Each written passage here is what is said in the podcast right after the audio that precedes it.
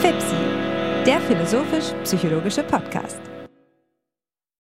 Herzlich willkommen, meine Damen und Herren, zur 87. Episode des Podcasts FIPSI, des philosophischen und psychologischen Podcasts. An einem lauschigen Dienstagabend grüße ich meinen lieben Freund Hannes Wendler aus Heidelberg nach Köln. Schönen guten Abend. Hallo Alexander, es ist schön, dass wir uns die Zeit nehmen, wieder einmal eine Episode FIPSI aufzuzeichnen. Es ist ja ähm, so, dass wir diese Episode jetzt spät für unseren üblichen Veröffentlichungszeitraum aufzeichnen. Es ist schon Dienstagabend und wir haben die nächste Episode FIPSI schon Freitagnachmittag angesetzt, die wir dann endlich mal wieder, muss man ja fast sagen, mit Gast aufzeichnen. Also es fühlt sich dann so an wie ähm, das, was ich vor kurzem einmal gesagt habe, nämlich, dass wir fast nichts anderes mehr machen als Fipsi und auch wie damals. Ähm, freue ich mich sehr, dass das so ist. Das ist ein schöner Ausgleich, ein, eine schöne Gelegenheit zur Tiefe in dem sonst manchmal auch etwas monotonen ähm, Akademiker-Arbeitsalltag.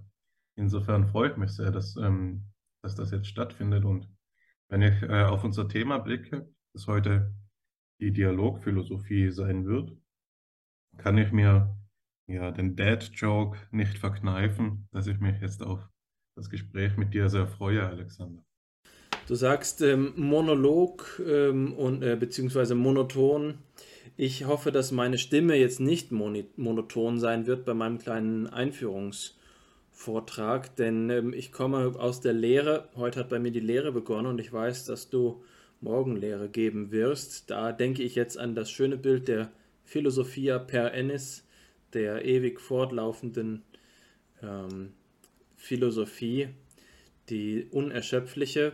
Wir tagen nachts wie tags und denken weiter. Und wie du sagst, heute zum Dialog. Die Dialogphilosophie hat eine weitere und eine engere Bedeutung. In der weiteren Bedeutung handelt es sich um so etwas wie eine Gegenbewegung. Und zwar eine Gegenbewegung zur Philosophie des Ich.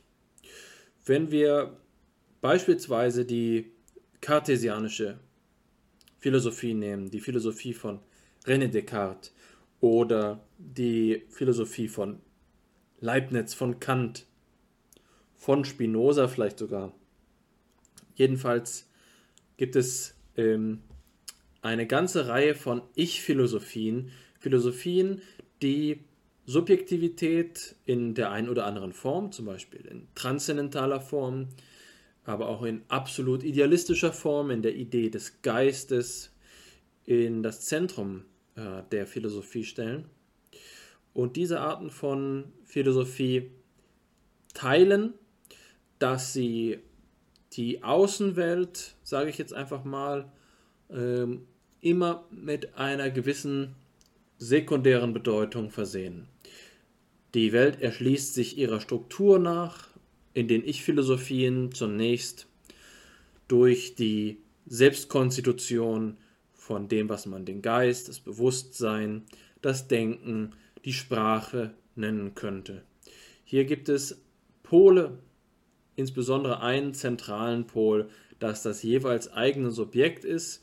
Dieses Objekt ist manchmal tatsächlich solipsistisch das Subjekt, das ich bin, das Subjekt, das einzige äh, mit epistemischem Primat in unser aller Leben, wir selbst, oder eben das Subjekt in einem weiteren Sinne, das Denken schlechthin, das sich in unserer Sprache vollzieht, die ähm, kulturelle Kontinuität, die, der objektivierte Geist oder der objektive Geist, das nicht zwingenderweise auf das einzelne Individuum, den die Person beschränkt ist. Das ist eine Grundposition des philosophischen Denkens und natürlich können wir sie radikal in die Richtung überwinden, zu sagen, dass wir das Subjekt ähm, sublimieren, dass wir das Subjekt ausschalten, dass wir ohne das Subjekt auskommen. Ähm, das würde bedeuten, dass wir uns in Objektivität oder sogar in Materialität konzentriert ähm, in unserer philosophischen Argumentation begeben. Diese Art und Weise zu argumentieren ist die eine Option, sicherlich die radikale Option, die Option, die ganz ohne Subjekt auskommt. Ähm, die andere Option ist jetzt aber der Versuch, Subjektivität beizubehalten, aber gleichzeitig diesen monarchistischen, diesen absolutistischen Anspruch des einen zentralen, rationalen Agenten preiszugeben. Wir reden jetzt also bei der Dialogphilosophie im weiteren Sinne von einer Form von Philosophie, bei der wir nicht mehr das eine äh, transzendentale Ego haben oder ähm, das eine Subjekt, das seine Welt konstituiert. Äh, es geht nicht darum, die Subjektivität in ihrer Struktur auf ein Prinzip zurückzuführen, sondern wir beginnen mit einem Pluralismus. Wir erkennen an, dass Intersubjektivität, dass das ähm, polyzentrische ähm, Dasein in der Welt ein epistemisches Prinzip sein kann.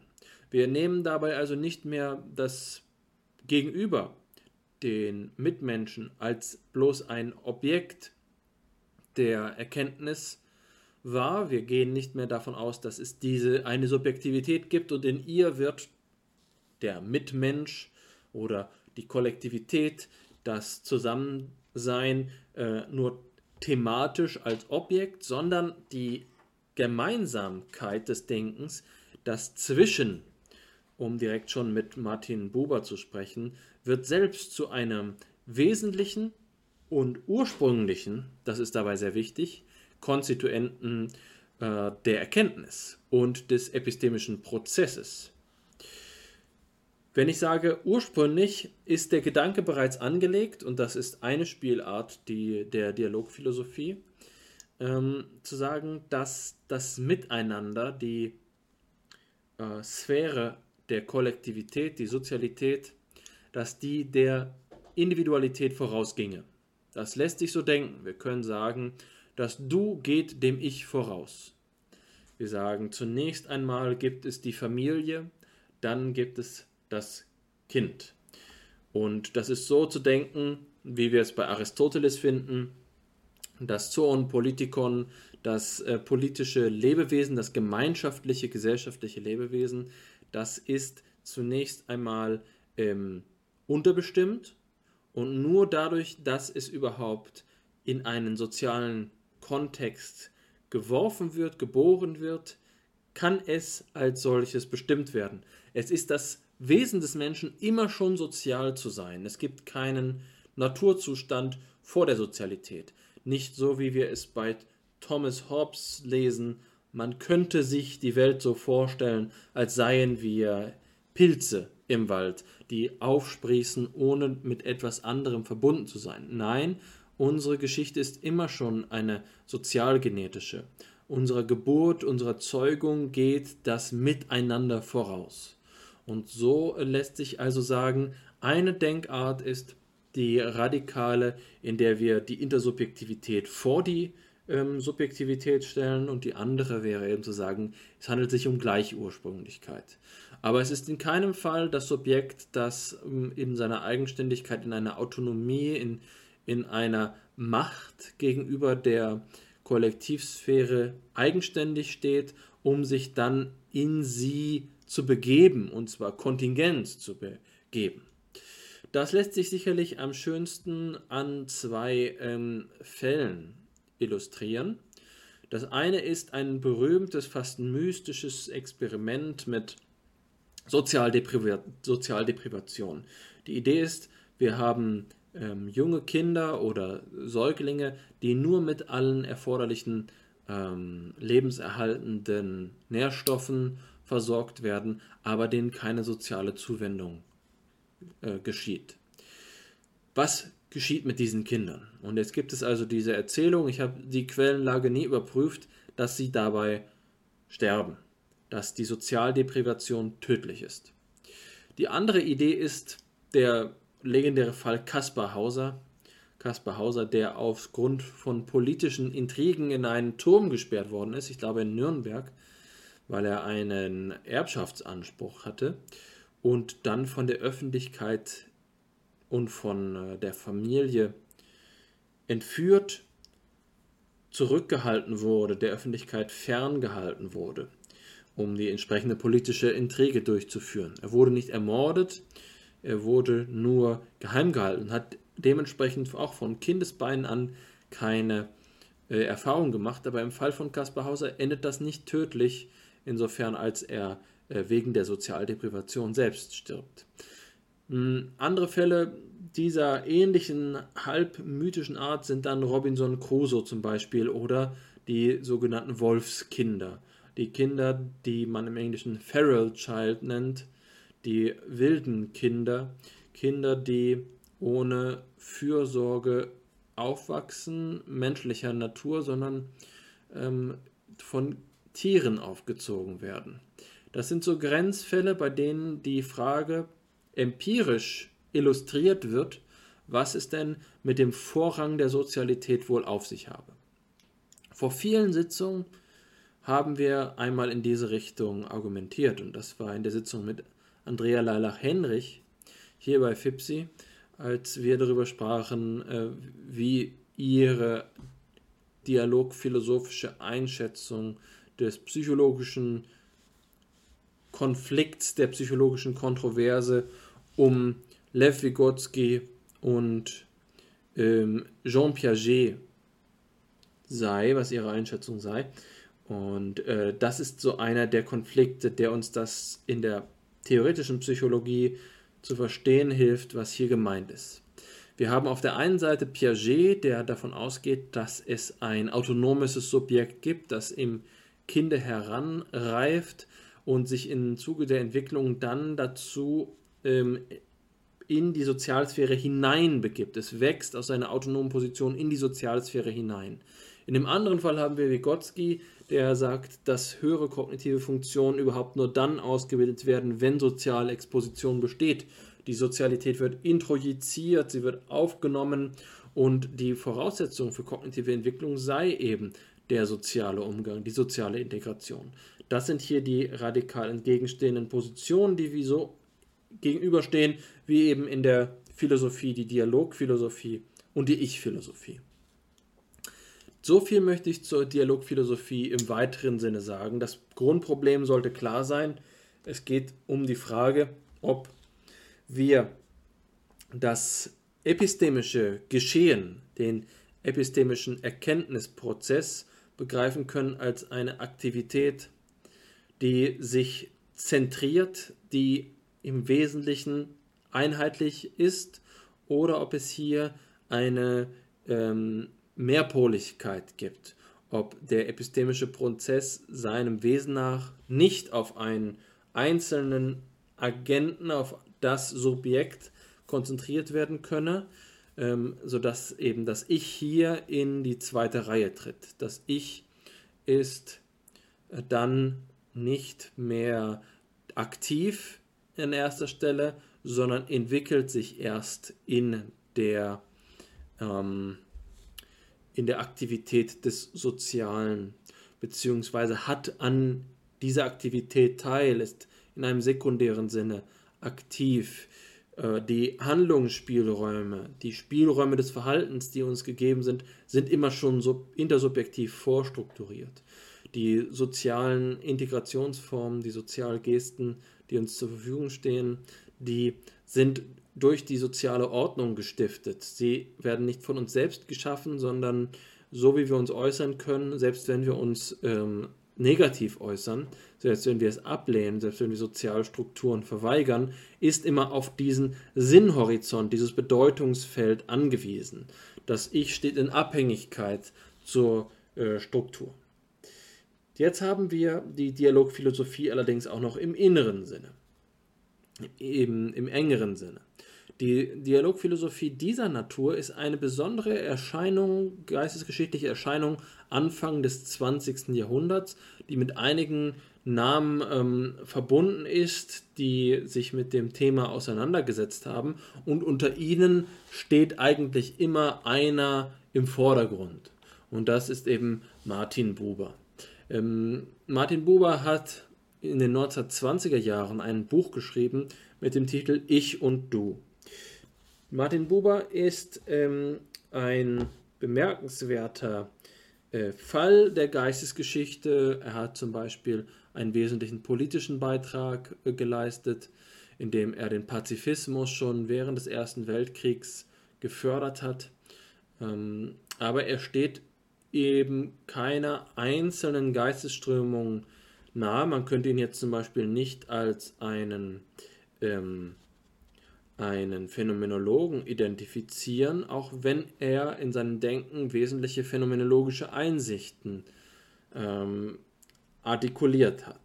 Seine Philosophie ist unter anderem auch beeinflusst von der Kabbala, der, ähm, dem jüdischen Mystizismus und er hat einen wesentlichen Stellenwert in der modernen jüdischen Philosophie. Er gehört einer zu den, zu den einem der größten ähm, Denker der jüdischen Philosophie. Jedenfalls gibt es bei Martin Buber äh, die Idee, dass es, dass die Erkenntnissphäre zweigeteilt ist. Und nicht nur die Erkenntnissphäre, sondern eigentlich auch die Seinssphäre. Und dies, diese Zweiteilung findet in relationalen Mustern statt. Es gibt die, das Zwei-Wort oder das, das, das, äh, ähm, das, die Verbindung ich, es und die Verbindung ich, du. Und sie sind unterschieden wie viele andere Dualismen in, auf eine radikale kategorische Weise. Das eine ist eine ähm, Beziehung in der sich die Welt artikuliert als stofflich vereinzelt, handhabbar, manipulierbar ähm, und ähm, eben in dem Sinne, den wir vielleicht traditionellerweise objektiv oder unbelebt nennen würden, anorganisch, in keine lebendige Beziehung treten, sondern eben in eine mechanische Beziehung tretend. Und auf der anderen Seite haben wir eine, die für dieses Werk entscheidende Beziehung und das ist die Dyade, die, äh, das Wort äh, Ich-Du. Und ähm, um das zu illustrieren, will ich direkt auf eine Quelle zugreifen, ähm, auf eine kurze Passage, in der hier diese Beziehung dargestellt wird. Da heißt es bei Buber, die Beziehung zum Du ist unmittelbar. Zwischen Ich und Du steht keine Begrifflichkeit, kein Vorwissen und keine Fantasie. Und das Gedächtnis selber verwandelt sich, da es aus der Einzelung in die Ganzheit stürzt. Zwischen Ich und Du steht kein Zweck, keine Gier und keine Vorwegnahme. Und die Sehnsucht selber verwandelt sich, da sie aus dem Traum in die Erscheinung stürzt. Alles Mittel ist Hindernis. Nur wo alles Mittel zerfallen ist, geschieht die Begegnung. Das ist erstmal ein wesentlicher mh, hm, Eindruck von Bubas Rhetorik. Das Buch Ich und Du ist nicht sehr nüchtern geschrieben, sondern halb poetisch. Und zum anderen lernen wir hier die zentralen Begrifflichkeiten kennen, die auch in sich schon dualistisch angelegt sind. Wir haben die ich-Du-Beziehung als unmittelbar und offensichtlich die Ich-Es-Beziehung demgegenüber als mittelbar. Und ein Kerncharakteristikum ist hier also, dass eine Ich-Du-Beziehung keine Nutzenbeziehung ist. Es ist keine zweckorientierte Beziehung. Es wird das Es nicht als ähm, Mittel begriffen oder das Es, die Ich-Es-Beziehung ist eine vermittelnde Beziehung und gleichzeitig auch eine Beziehung, in der das Es zum Mittel des Ich gemacht wird. Es handelt sich ähm, bei der Ich-Du-Beziehung demgegenüber um eine unmittelbare Beziehung, die, da sie nicht an Zwecken orientiert ist, auch keiner Mittel bedarf. Ähm, zwei Worte möchte ich hier vorheben. Das eine ist wiederum die, die, der Dualismus von Einzelung und Ganzheit. Die Ich-Du-Beziehung ist ganzheitlich, die Ich-Es-Beziehung ist vereinzelt und das andere Wort ist das Wort Begegnung. Und dieses Wort hilft uns sehr gut, dem, dem Dialog hier habhaft zu werden.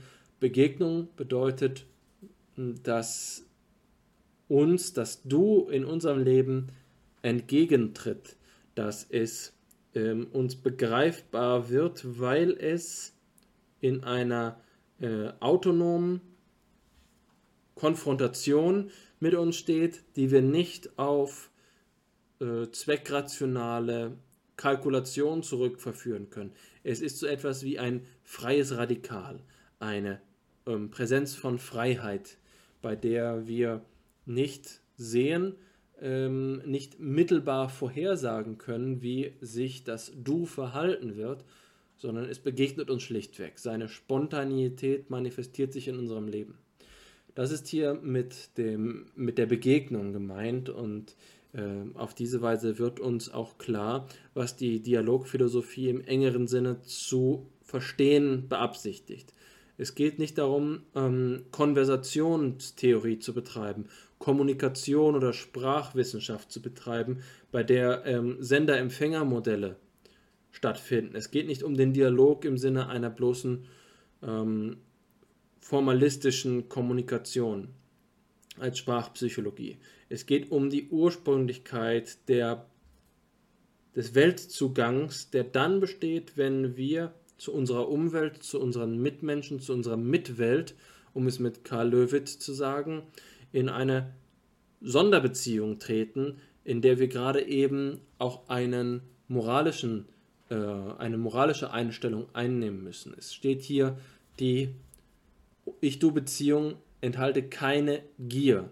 Das ist ähm, eine bemerkenswerte Charakterisierung, weil sie sozusagen psychologisch nicht nahe liegt. Aber diese Sündhaftigkeit des Gierigen ist unmittelbar in Bezug auf eine moralische Ebene, die den Hof für die Dialogphilosophie eröffnet. Wenn im Sinne der weiter, im, im weiteren Sinne der Dialogphilosophie das epistemische Geschehen nicht auf ein vereinzeltes agentisches Subjekt konzentriert ist, dann kann ähm, die Dialogphilosophie zeigen, dass alles Geschehen schon immer unmittelbar verantwortungsvoll ist, dass das Du, weil es frei ist, weil es unbekannt ist, weil man es nicht vorweggreifen kann, weil wir seine Verhaltensweisen nicht extrapolieren können, weil hier keine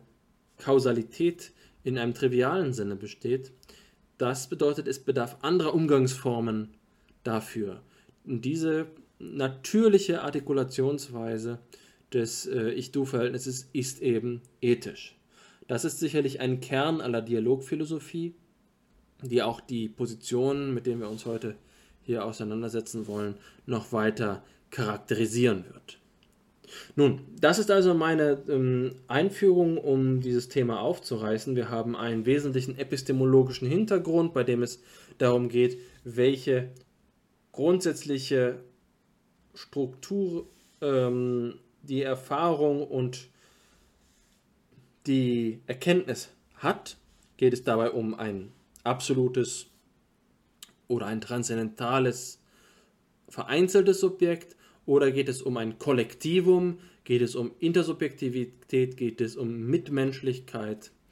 Das ist die Grundfrage und in der Dialogphilosophie findet diese Grundfrage eine spezifische Antwort und das ist äh, zum Beispiel, aber insbesondere diejenige von Martin Buber, der einen Dualismus vorschlägt, den Dualismus von Ich-Es und Ich-Du. Wobei Ich-Es so etwas wie die Kontrastfolie für die Charakterisierung des Ich-Du ist, dem ähm, man mit konventionellen Mitteln, rationalistischen, empiristischen Mitteln nicht so leicht auf die Spur kommt, weil die Unmittelbarkeit der Begegnung ähm, unser Denken vor eine besondere Herausforderung stellt. Somit eröffnet die Dialogphilosophie einen eigenständigen Forschungsbereich. Einen Bereich, den wir nicht ähm, reduzieren können auf die ähm, Analysen, die immer schon im Geiste der Ich-Philosophie erfolgt sind und die aus den Traditionen der Ich-Philosophie stammen. Vielen Dank für deine Einführung, Alexander. Ähm, du hast jetzt in deiner Darstellung die wichtigsten Punkte genannt und du hast eingesetzt bei einer Unterscheidung, mit der ich auch einsetzen will, nämlich der zwischen dem weiten und dem engen Sinn von Dialogphilosophie. Im weiten Sinn hast du Befundlagen zitiert, die auch aus der Psychologie kommen, beispielsweise ähm, die Studien von Vygotsky. Und das Argumentationsziel war es, aufzuzeigen, dass es eine Sphäre der Intersubjektivität gibt, die ähm, vor aller Subjektivität liegt. Nicht wahr?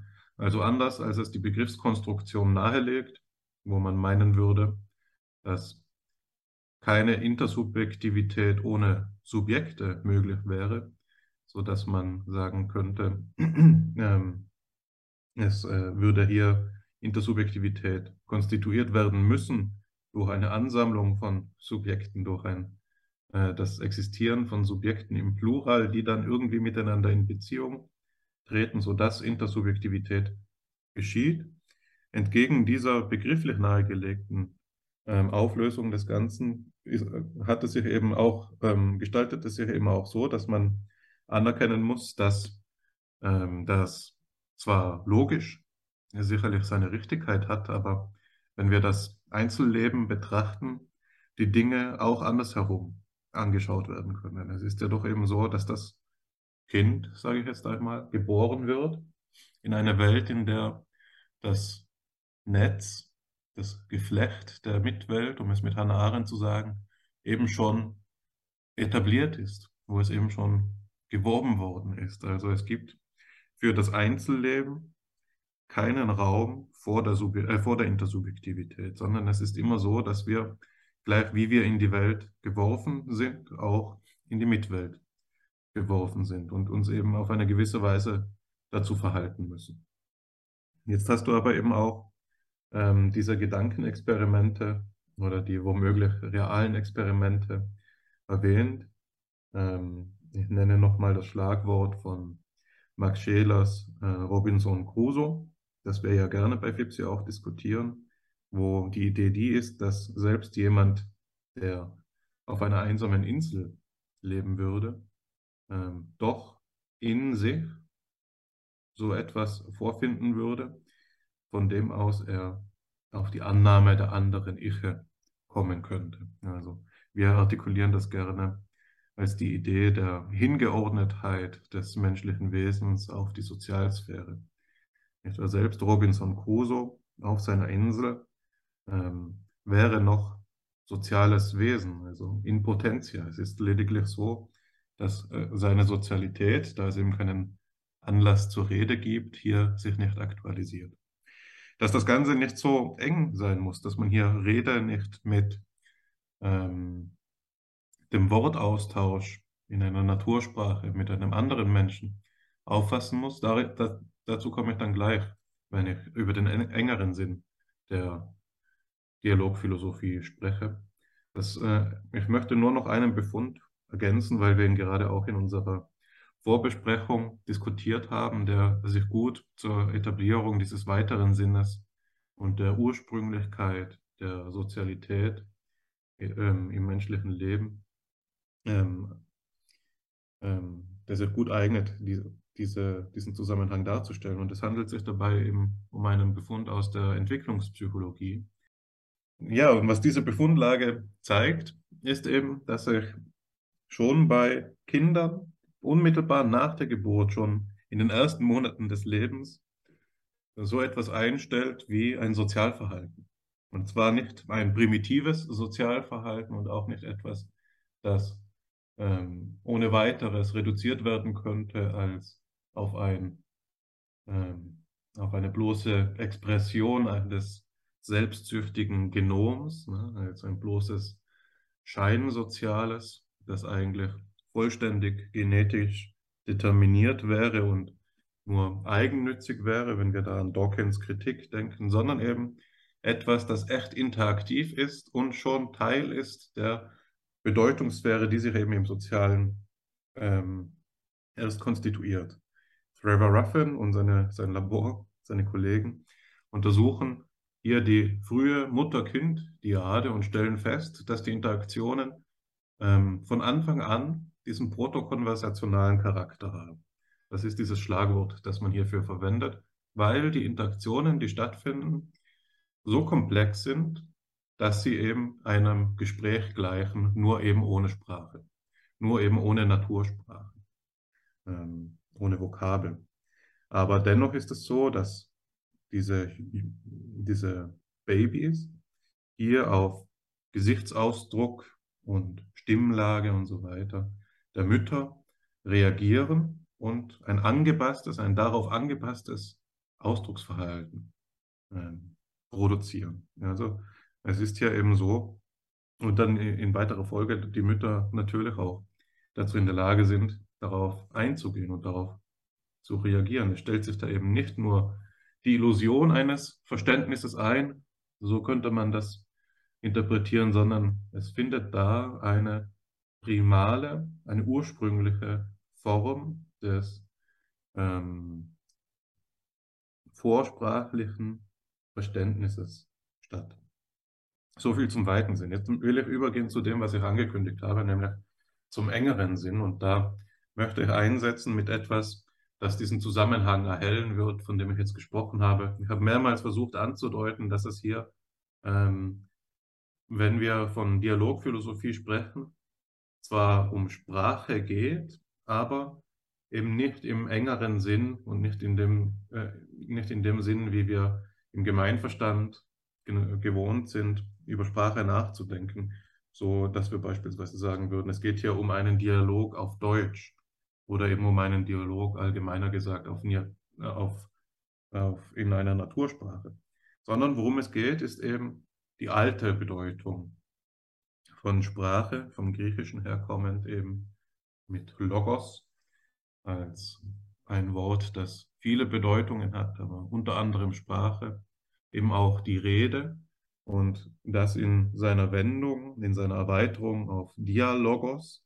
zur Gegenrede, zur Unterredung wird, in seiner Verbalform als Dialogisomai, zum sich unterreden, sich unterhalten, aber auch zum Meditieren werden kann.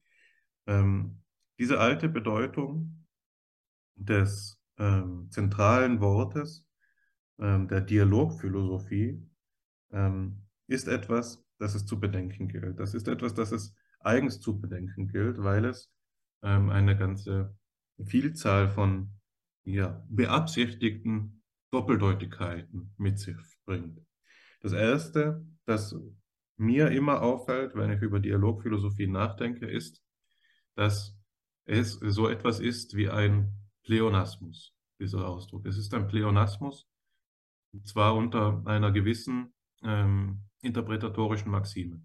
Und zwar, wenn wir sehen, und wir dürfen davon ausgehen, dass beispielsweise Buber ähm, das gesehen haben kann, zumindest gegeben seiner Vorbildung, dass ja die Urform des Philosophierens schlechthin der platonische Dialog war. Hier können wir sagen, Dialogos als Unterredung ist die Urform des Philosophierens, die Dialogphilosophie ist die Philosophie Philosophie. Es ist, es ist ein und dasselbe zu sagen, sich zu unterreden und miteinander zu philosophieren oder eben meditieren, was ja auch einer dieser üblichen Ausdrücke dafür ist, ähm, die philosophische Tätigkeit zu beschreiben, beispielsweise in der Form von Descartes Meditationen oder in der Form von Edmund Husserls kartesianischen Meditationen.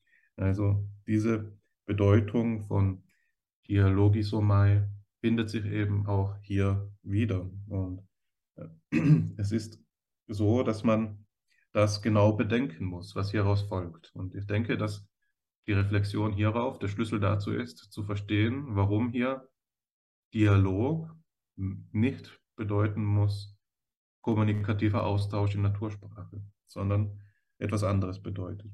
Das bringt mich über zur nächsten Doppeldeutigkeit, die du auch schon angesprochen hast. Du hast immer, immer wieder Bezug genommen auf diese zentrale Unterscheidung für, die, für den engeren Sinn der Dialogphilosophie, die von Martin Buber kommt, nämlich die Unterscheidung von Ich und Du und Ich und Es als zwei grundsätzlichen Beziehungsformen, als eine Dichotomie, als zwei ähm, diametral entgegenstehenden Beziehungsformen. Und jetzt ist die Frage natürlich die danach, wie man das weiter expliziert.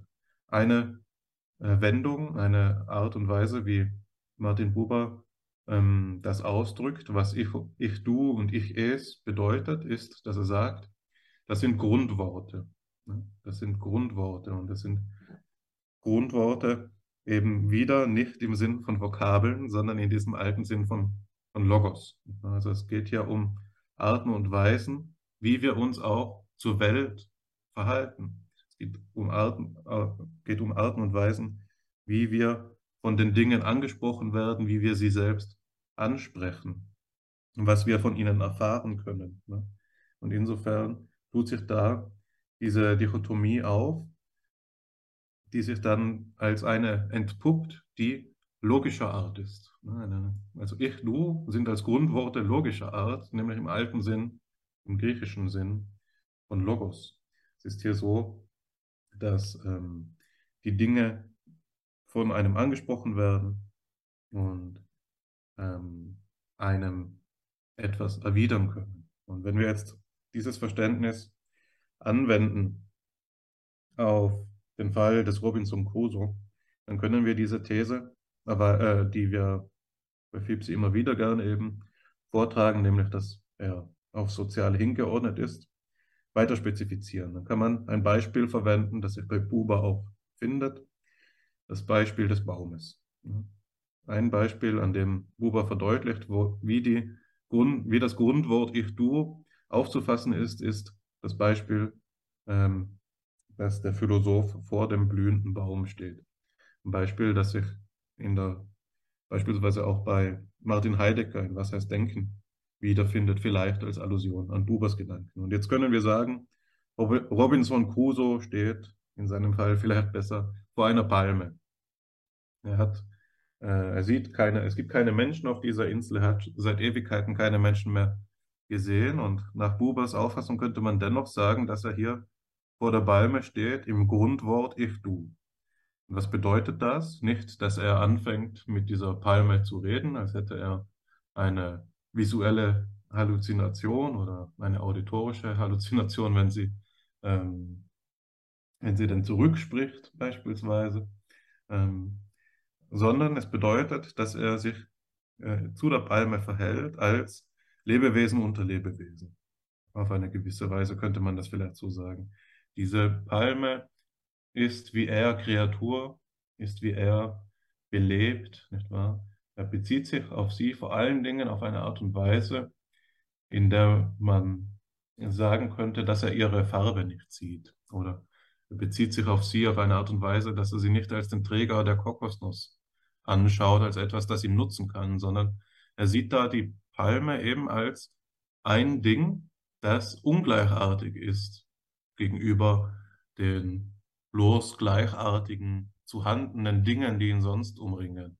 Die Palme unterscheidet sich hier vielleicht vom Sand, von, vom Sandkorn am Strand, zu dem er nicht in diesem Grundwort Ich Du stehen wird, aber es geht hier eben um, eine, um den Versuch zu artikulieren, dass es hier eine grundsätzliche, eigenständige Beziehungsform gibt, in der die Dinge dem Menschen erscheinen als du. Oder, um es mit Franz Rosenzweig zu sagen, ähm, in der sie ihm eben nicht mehr als Dinge erscheinen, sondern wie ich.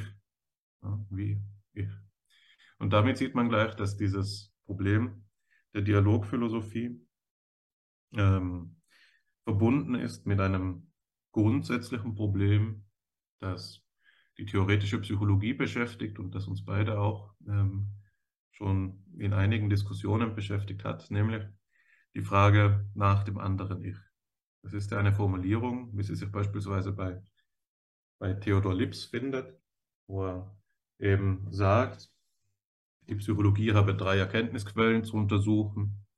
Das Wissen von den äußeren Dingen, welches die Wahrnehmung uns gibt, das Wissen von uns selbst, welche, welches uns die Introspektion gibt und das Wissen von den anderen Dingen, welches uns die Einfühlung gibt für ähm, Liebs. Und jetzt könnte man sagen, das lässt sich doch mehr oder weniger schön abbilden, strukturell auf das, worüber wir jetzt gesprochen haben.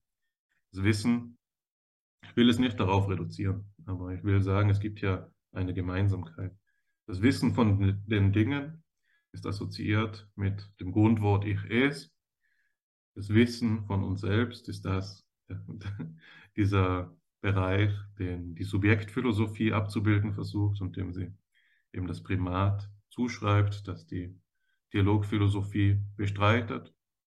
Das Wissen von den anderen Ichen ist das, das das Grundwort Ich, Du uns offenbart. Und jetzt kann man natürlich feststellen, anhand dieser Vergleichsreihe, dass auch das, Mo äh, die Modalität, in der diese Erkenntnis gewonnen wird, in der Dialogphilosophie grundsätzlich anderer Art ist als in dieser psychologischen Denkweise, beispielsweise eben der Einfühlen. Das ergibt sich zugleich aus diesem Zitat, das du vorgelesen hast, wo Buber ja davon gesprochen hat, dass es kein Dazwischen geben darf, dass es keine Vermittlungsschritte geben darf, dass es eben nicht so ist, dass es hier Gier gibt oder Motiv, ähm, was eben auch dieser äh, fundamental ethische Sinn von Logos ist. Wir wissen ja seit Kant spätestens, dass ähm, wir nur dann als, ähm, als Agenten im ethischen Raum auftreten können, wenn wir auch vernünftig sind, wenn wir den Logos besitzen. Nicht wahr? Also nicht nur die Freiheit ist erforderlich, sondern auch die Vernunft. Ähm, und eben das ist auch abgebildet in, in diesem Grundwort Ich, Du.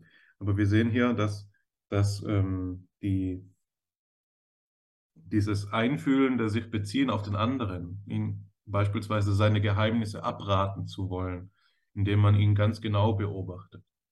Ähm, hier nicht das ist, worum es geht, sondern die Modalität der ähm, Erkenntnis, der Dialogphilosophie ähnelt vielmehr dem, was wir aus der Religionsphilosophie herkommend als Offenbarungswissen bezeichnen könnten dass man vielleicht weniger pathetisch auch ansprechen könnte als ein kommunikatives Wissen, etwas, das uns mitgeteilt wird durch den anderen. Wir müssen nur seiner Rede lauschen. Wir brauchen die Ohren, die hören können, sodass wir ähm, vernehmen können, was hier vom anderen herkommt. Hier habe ich jetzt eine ganz Vielzahl von Begriffen in, ins äh, Feld geführt, die ausdrücken sollen, dass der Dialogphilosophie in, ihrer, in, ihrem, äh, in der Art und Weise, wie sie das intersubjektive Verhältnis ausbuchstabiert, eben der Begriff nahe liegt, den man vielleicht hier als Schirmbegriff einführen darf, nämlich der der Responsivität.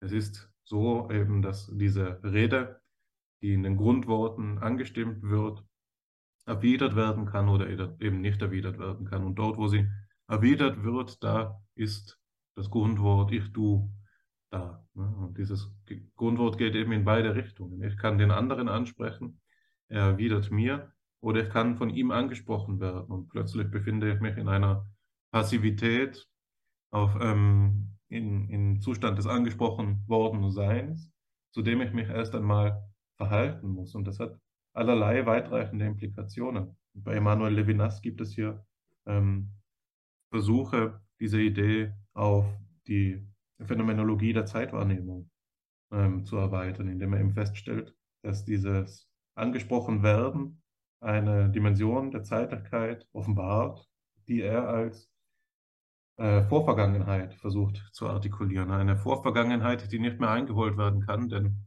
die soziale Zeit öffnet sich hier im, im, im, in der Erfahrung einer Passivität. Ich bin schon angesprochen worden, also muss der, der mich da angesprochen hat, mich bewusst gehabt haben, bevor ich ihn, bevor ich seiner bewusst geworden bin. Etwa der andere und seine Zeit geht hier der meinen voraus. Und ich kann ähm, diese Vorvergangenheit nie einholen. Das liegt jenseits meines Könnens, sondern in dieser Art und Weise bin ich dem anderen eben ausgeliefert.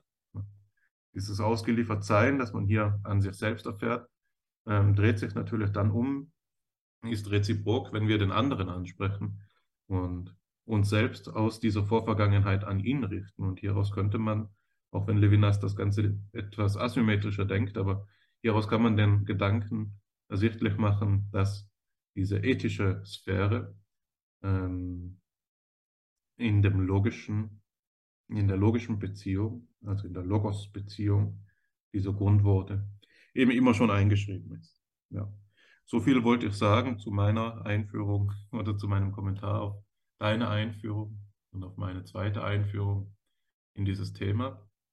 Ich hoffe, dass ähm, ich da jetzt nicht nur vor mir hingeredet habe, sondern dass das Gedanken sind, mit denen du resoniert hast oder mit denen du zumindest etwas anfangen kannst. Ohne weiteres kann ich das. Ich habe es als Bereicherung empfunden. Du hast mir einige wichtige Hinweise gegeben, um unser gemeinsames Denken nun fortzusetzen. Zunächst einmal denke ich, dass wir unterscheiden müssen zwischen der Dialogphilosophie, äh, die sich tatsächlich mm, auf den Begriff des Dialogs gründet, und der Philosophie des Dialogs. Die Philosophie des Dialogs ist eine Bestimmung des Dialogs als Dialog die, die Dialogphilosophie demgegenüber ist eine Philosophie, in deren Grundkonzepte das Dialogische eingeschrieben ist, die alles vom Dialog her denkt. Das können wir jetzt mehr oder weniger radikal verstehen. Ähm, aber also die Idee, ähm, dass das, äh, die Introspektion, die Erfahrung, das Erleben der eigenen Gedanken nichts anderes sei als ein Dialog mit sich selbst zum Beispiel, ist eine Fährte, um beinahe alle Phänomene äh, dialogisch zu erklären. Also eine dialogphilosophische Erklärung kann zum Beispiel bedeuten, dass wir sagen, dass selbst so etwas wie Wahrnehmung von, ähm, äh, von sozialen, aber auch nicht sozialen Zusammenhängen immer schon voraussetzt, dass es eine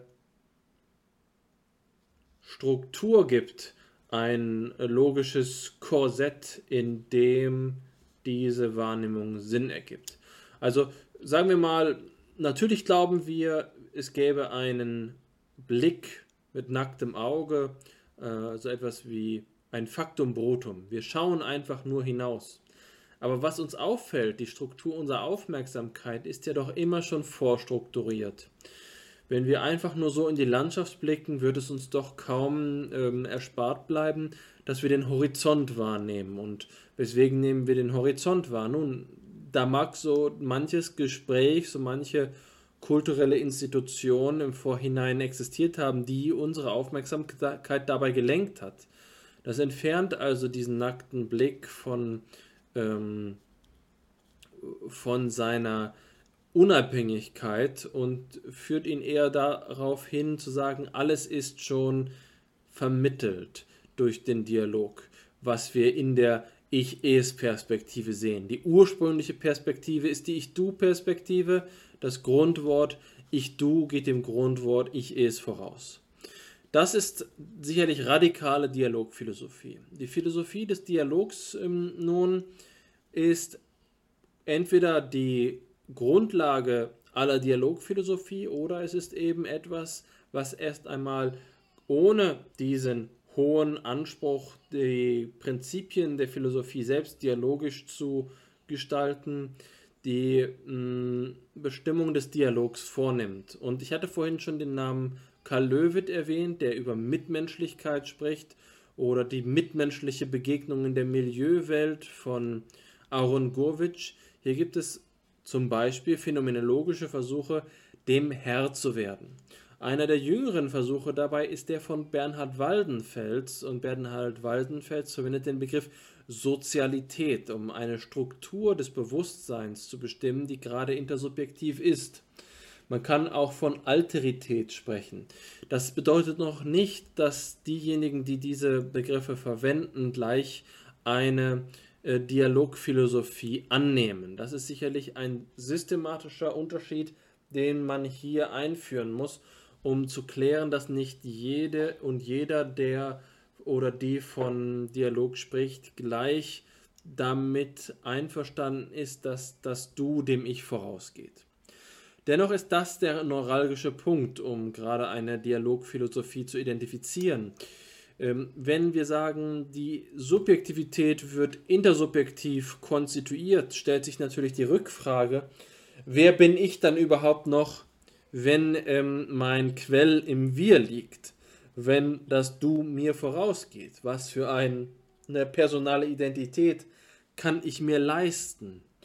Äh, das ist so etwas wie eine der Ernüchterungen, die die Philosophie verschafft hat, die ja viel ähm, reflektiert worden sind, sagen wir mal, die kantianische, kopernikanische Wende, dann haben wir die äh, Einsicht von ähm, Hegel und vielleicht sogar von Marx, dass der geschichtliche Prozess bestimmten Gesetzmäßigkeiten unterworfen ist und gerade nicht dem autonomen ähm, der autonomen Willenskraft entspricht und die Nietzscheanische Ernüchterung der äh, Wertrelativität spielt da auch mit hinein. Die Dialogphilosophie könnte also so etwas wie die letztliche Entthronung sein.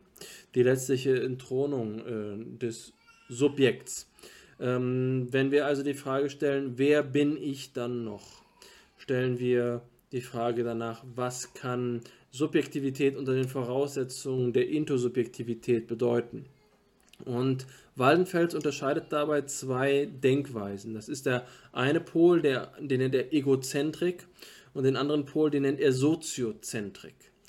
Das ist sicherlich eine Reformulierung von diesen beiden Facetten, die aber wegen der, ähm, der, Facetten Dialogphilosophie und Ich-Philosophie, die aber durch die Formulierungsweise zu erkennen gibt, dass es sich um Extremformen handelt das Ich ganz im, im, Wir aufzulösen und das Wir ganz im Ich aufzulösen, sind die beiden äh, radikalen Alternativen. Und hier zwischen eröffnet sich jetzt ein Feld, um ähm, die intersubjektive Erfahrung in ihrer Besonderheit und in ihrer ähm, Tragweite für die Philosophie und für die Psychologie darzustellen, ohne dass auf diese Weise die ähm, die äh, Intersubjektivität, die Sozialität bloß auf den Rang einer, ähm, einer objekthaften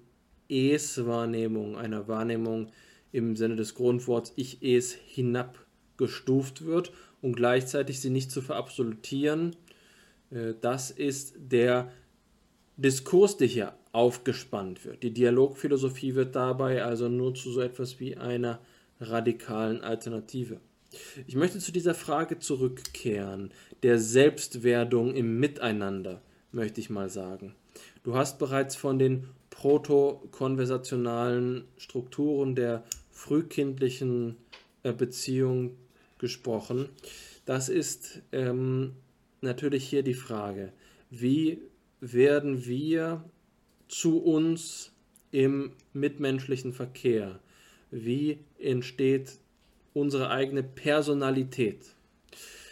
Hier gibt es verschiedene Ansätze und ich möchte auf zwei hinweisen. Das erste ist der von mir ja schon einmal eingeführte Niklas Luhmann, der in seiner Soziologie, in seiner soziologischen Systemtheorie die Argumentation vorträgt, dass so etwas wie Personalität, das Ich, das ich kenne, das ich mit meinem Personalausweis, mit meinem Beruf, mit meinem, ähm, mit meinem, äh, mit meiner Sozialversicherungsnummer, mit meinem ähm, äh, sozialen Hintergrund, dass dieses Ich nur unter der Voraussetzung von sozialen Systemen konstituiert werden kann und sogar drastischer noch, dass es nichts anderes ist als eine, ein Bestandteil einer sozialen Struktur. Luhmann würde also sagen, wir haben das, die Person als Glied des sozialen Systems und wir haben das psychische Subjekt als ein psychisches System, das hier nur koordiniert ist. Ich bin also, so wie wir es von ähm, George Herbert Mead kennen, das Me, das im ähm, Sozialverkehr zugeschrieben wird und dahinter taucht das Ei auf, das Ich im direkten Sinne, das spontan ist, das in diesem intersubjektiven Verkehr auftaucht. Wir würden hier also scheiden. Wir würden sagen, ähm, Intersubjektivität bedeutet nicht gleich auch so etwas wie soziale Rollenverhältnisse. Ich als Vater, ich als Wissenschaftler, ich als Lehrer, sondern es geht auch ähm, zunächst einmal um diese ursprüngliche ähm, Konstitution von Subjektivität und Intersubjektivität im Wechselverhältnis, die wir isolieren können, um zu betrachten, was es heißt, zum Beispiel sich im Blick des anderen ähm, identifiziert zu sehen. Das heißt, Kaspar Hauser, das ist für mich immer das Gedankenexperiment gewesen, lässt sich so denken, dass er tatsächlich keine Fremdwahrnehmung hat. Er ist vollkommen isoliert, aber in dem Moment, in dem man konkret denkt, sieht er doch seinen eigenen Schatten, er sieht seine eigenen Gliedmaßen, er nimmt den eigenen Atem wahr. Und hier tritt dieses Ich und das ähm, Me im Englischen, also das, das soziale Ich, die Person, treten schon wieder auseinander. Jetzt ist also die Frage, ist die Subjektkonstitution, von der ich spreche, der, die Selbstwerdung im Miteinander, die Entstehung des ursprünglichen Ei, oder nur die Entstehung des Mi? Gibt es überhaupt so etwas wie ein ursprüngliches Ei? Und das ist eine Frage, die uns auch Sartre gestellt hat, indem er gesagt hat, die Transzendenz des Ego bedeutet so viel wie, all das, was wir glauben zu sein, ist eigentlich nicht immanent, gehört nicht zur Erfahrung, sondern ist transzendent. Die Erfahrungsstruktur enthält keine Informationen über meine ähm, Mitgliedschaft in äh, der Deutschen Gesellschaft für Psychologie. Was es dort nur gibt, ist diesen intersubjektiven Aktivitätszusammenhang und alles, was ich für mein Ich halte, ist gar nicht mein Ich. Diese Denkweise nennt man eben nicht egologische Philosophie. Wir können also in einer radikalen Dialogphilosophie an den Punkt gelangen, zu sagen, es erfordert um die Dynamiken des Lebens zu erklären, gar kein Ich in einem aktivischen, immanenten Sinne. All das können wir, so wie es bei Luhmann geschieht, auf eine Sozialsphäre attribuieren. All die Eigenschaften wie meine äh, vermeintliche Körpergröße und so weiter und so fort entstehen in ihrer Bedeutsamkeit auch nur vor sozialen Hintergründen. Sagen wir, ich bin jetzt 1,83 groß, das heißt, ich kann meine ähm, verfa körperliche Verfassung in diesem metrischen System lokalisieren. Aber auch dieses metrische System ist historisch gewachsen, ist dialogisch vermittelt und trägt seine Bedeutung auch nur im Vergleich mit anderen, im Dialog mit anderen und jeweils nur aktuell für eine Situation, die immer schon sozial konstituiert ist. So wie wir es vor kurzem auch mit Goffman hier bei FIPSI ähm, besprochen haben. Kurzum, ich will sagen, was äh, wir zur Selbstwertung sagen, dass ähm, das ist durch die Dialogphilosophie in, ein in eine kreative Offenheit gestoßen. Die Dialogphilosophie löst die Selbstverständlichkeiten auf, die sich in der Geistestradition für sie entwickelt haben. Und jemand, der daraus die drastischen Konsequenzen zieht im Sinne einer nicht egologischen Philosophie, ist Jacques Lacan, und Jacques Lacan ähm, ist ein psychoanalytischer Autor, der mit seiner äh, eigenständigen Auslegungsweise der Psychoanalyse mit Begriffen wie dem großen anderen als einer sozialen Struktur, die unsere Identitäten koordiniert, genau die, äh, den Nerv dieses Gedankens getroffen hat, dass unsere vermeintliche Identität eigentlich immer schon sozial vermittelt ist, dialogisch vermittelt ist und nicht auf uns in unserer vermeintlichen Autonomie zu attributieren, äh, attributieren ist. Ähm, jedenfalls werde ich jetzt äh, diese Passage vorlesen, die sich in seinen Schriftsammlungen, seinen Vorlesungsmitschriften ähm, und seinen Aphorismen findet. Ich habe sie jetzt hier auf Englisch mitgebracht, weil ich das Buch nur auf Englisch erwerben konnte, aber ich hoffe, es wird dennoch verständlich sein. Bei Lacan heißt es, Only the anti-dialectical mentality of a culture which dominated as it is by objectifying ends tends to reduce all subjective activity to the ego's being can justify von den Steinen's astonishment when confronted by a Boro who said, I'm an Ara.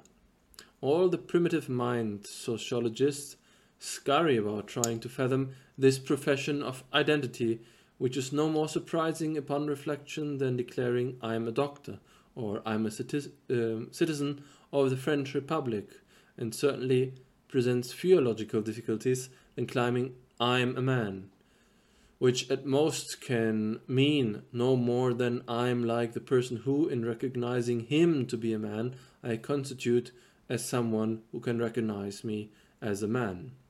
In the final analysis, these various formulations can be understood only in reference to the truth of I is another less dazzling to the poet's intuition than it is obvious from the psychoanalyst's viewpoint. Ein folgenschwerer Absatz, der viele ähm, Gedanken kombiniert. Der erste ist eine Beobachtung aus der Ethnologie. Dort haben wir also jemanden, der zu einem ähm, zu einer ureinwohnenden Bevölkerungsgruppe gehört, zu den Boro und ähm, diese Person sagt nun von sich selbst, sie oder er sei ein Vogel, ein Ara. Und hier haben wir den offensichtlichen Kontrast, der dadurch entsteht, dass wir in einem westlichen Kulturkreis daran gewohnt sind, dass solche Zuschreibungen fehlerhaft seien, irrig seien, nicht, gar nicht mal in Frage kommen. Sie sind absurd, weil sie nicht einmal, sie sind ein Kategorienfehler gewisserweise. Ähm, aber für Lacan wird es nur zum Anlass, genau unsere alltäglichen, selbstverständlichen Attribuierungen in Frage zu stellen, bei denen wir uns identifizieren mit bestimmten ähm, Zuschreibungen sozialer Natur, die ihren Sinn eben immer nur aus der struktural verfassten Verweisungssystematik ähm, der Sozialsphäre haben von sich als Menschen zu sprechen, was hier das dritte Beispiel ist. Ich bin ein äh, Arzt oder ich bin ein Doktor, ich bin ein Bürger der Republik Frankreich oder ich bin ein Mensch, sind die drei Beispiele. Hm, dieses dritte Beispiel sticht natürlich noch einmal hinaus. Und das hebt er auch deswegen klar hervor. Es ist die anthropologische Grundfrage. Was kann es denn überhaupt bedeuten? Wir haben in, bei FIPSI schon über die Mensch-Tier- hm, gesprochen, die hier auf den Plan zu rufen wäre, was es überhaupt bedeuten kann, ähm, von sich selbst als Menschen zu sprechen.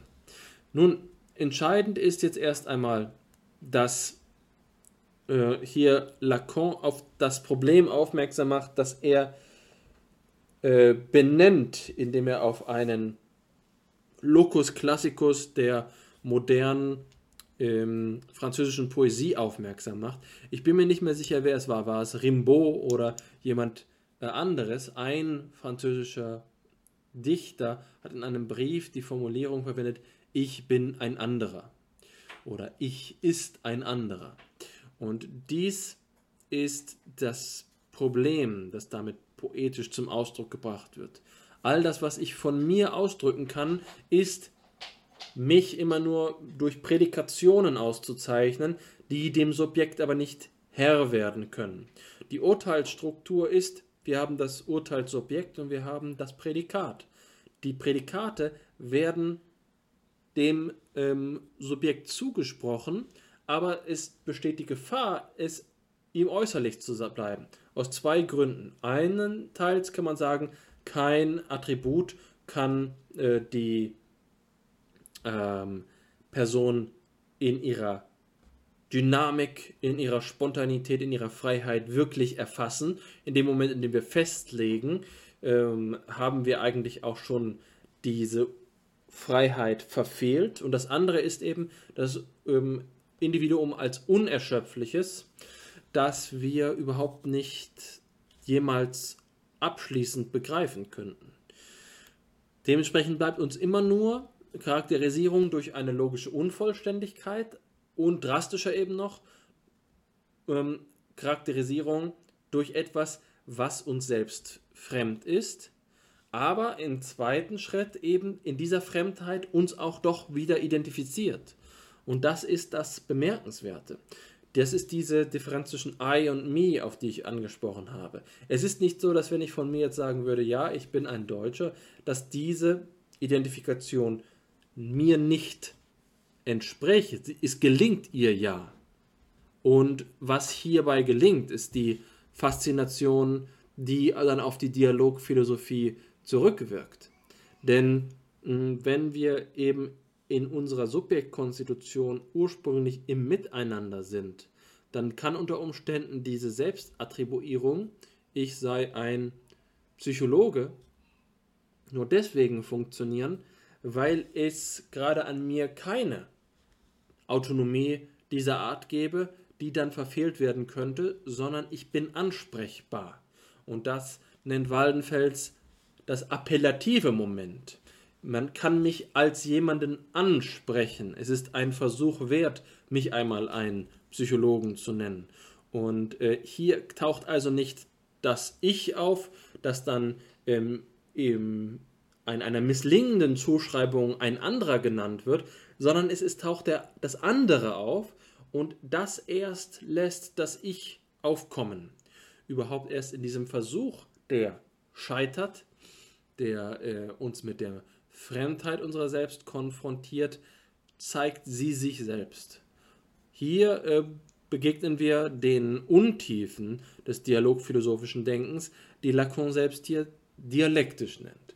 Der antidialektische ähm, Impuls, die antidialektische Intuition ist es, die sich an der ethnologischen Beobachtung stößt. Und das heißt, das Denken, das hier erforderlich ist, ist ein dialektisches. Und Dialektik heißt hier zum Beispiel im Sinne von Friedrich Schleiermacher auch immer ja, das Dialogische, die Philosophie, die sich nur im aktiven Widerspruch, im Streit denken lässt.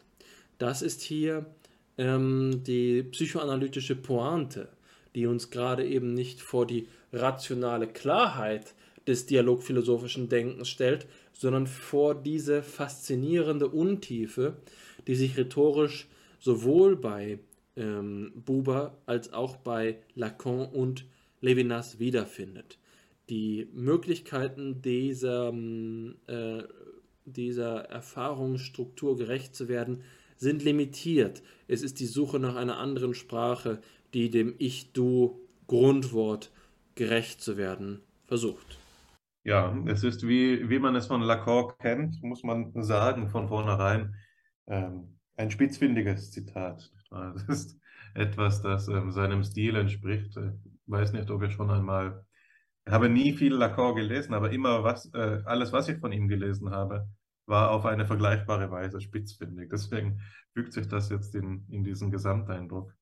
Ich, äh, mir hat deine Ausführung sehr gut gefallen, insbesondere gerade die letzte Wendung auf das Dialektische, äh, das hier erforderlich ist, um ähm, dem Sozialcharakter und, oder dem gerecht zu werden, was du mit Waldenfeld Sozialität genannt hast, oder dass wir jetzt im Allgemeinen als Dialog eben verhandelt haben. Und ich will auf dieses Moment zu sprechen kommen, das jetzt auch am Ende deines Beitrages noch einmal angesprochen worden ist. Das war wieder ein Ausdruck von Waldenfels, das appellative Moment, also die Möglichkeit angesprochen zu werden, weil sich hieran für mich das zeigt, was an diesem Zitat außergewöhnlich ist.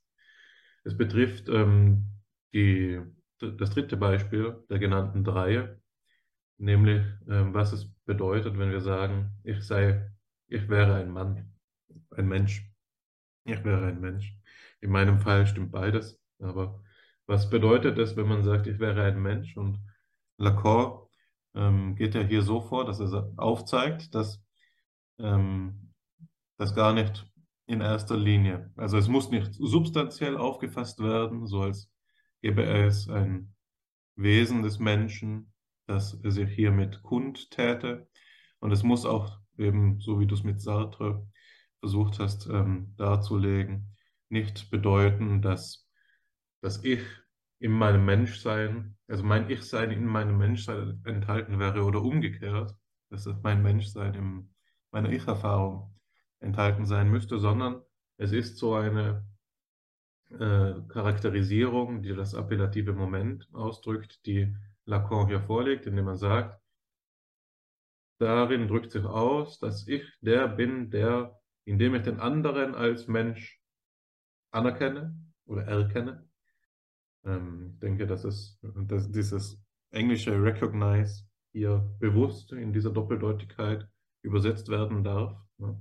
Also ich identifiziere, ich erkenne ihn als einen Menschen, aber damit erkenne ich ihn eben zugleich an als jemand, der zum selben in der Lage ist, was mich angeht. Also auch er kann mich anerkennen, erkennen als jemand, der ein Mensch ist. Und hier haben wir so eine Struktur vorliegen, bei der sich Gödel vielleicht die Hände reiben würde. Es ist ja offenbar, dass sich hier so etwas ergeben kann wie ein infiniter Regress.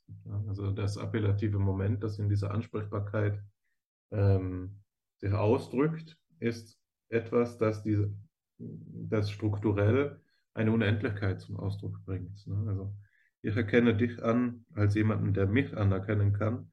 Wenn du mich aber anerkennst als jemanden, der dich anerkennen kann, dann sind wir wieder am Ausgangspunkt. Also hier ist die Frage eben die, wohin kommen wir, wenn wir dialektisch denken? Wohin kommen wir, wenn wir die Dialogphilosophie ans Ende treiben? Ist das dann wirklich noch eine, eine gehaltvolle Sozialität oder läuft das nicht Gefahr, abzudriften in so etwas wie ein, doch wieder ein leeres dialektisches Spiel von Wechselseitigkeit? Und ich denke, dass das ähm, eine, ähm, eine Richtung der Reflexion ist, die ich eigentlich gerne schon in meinem ersten Beitrag gesehen hätte. Aber es ist mir am Anfang deiner Antwort auf meinen Beitrag aufgefallen, dass ähm, als du davon gesprochen hast, wie, was es denn nun bedeutet, ähm, was Vygotsky sagt oder was ich auch versucht habe zu reflektieren, nämlich was es bedeutet, dass die, das Intersubjektive dem Subjektiven vorausgehen kann oder dass, das, äh, dass wir immer geboren werden in eine schon konstituierte Mitwelt. Äh, Michael Tomasello sagt einmal, dass es sogar, es ist nicht nur das, es ist nicht nur so, dass wir auch in die Mitwelt geboren werden, sondern dass der die menschliche Sphäre hypertroph ist. Ne? Tomasello sagt, im Vergleich zur Naturumwelt ist die menschengemachte Welt viel größer. Den Großteil der Stimuli, mit denen ein Kleinkind konfrontiert ist, ist symbolischer Art, ist sozial geprägt, geschaffen und so weiter, mit Bedeutung versehen. Und es ist eben so, dass das Ganze äh, nicht nur ähm, äquiprimordial ist, sondern vielleicht sogar primär. Ne? Und jetzt habe ich mich gefragt, was bedeutet das denn eigentlich, wenn, wenn wir das zu Ende denken? Und da ist mir aufgefallen, dass es doch ein überaus unzeitgemäßer Gedanke ist, zu sagen, ähm, dass das Du dem Ich vorausgeht. Ich glaube, was wir gewohnt sind ähm, zu sagen oder wieso diese Art Philosophie auch fruchtet, ist, weil wir hier das Du in zwei Sinnen interpretieren können. Wir können einmal sagen, es, es gibt ein allgemeines Du und einmal können wir sagen, es gibt ein konkretes Du. Wenn wir sagen, das allgemeine Du geht mir voraus, dann denken wir das so, wie es auch Tomasello, glaube ich, denkt, nämlich auf einer gesellschaftlichen Betrachtungsebene. Und ich denke, dass auch Hannah Arendt, von der ich diese Formulierung des Geflechts des sozialen Miteinanders entlehnt habe, es so gedacht hat. Die Idee ist ja die, dass es einen quasi anonymen Raum gibt, meiner Gesellschaft, der eben verschiedene Beziehungs-, äh, äh, verschiedene Knotenpunkte bereitstellt, zwischen denen Beziehungen bestehen, die einfach schon da sind, bevor ich da bin. Aber es ist jetzt nicht wesentlich für mich, wer genau das besetzt.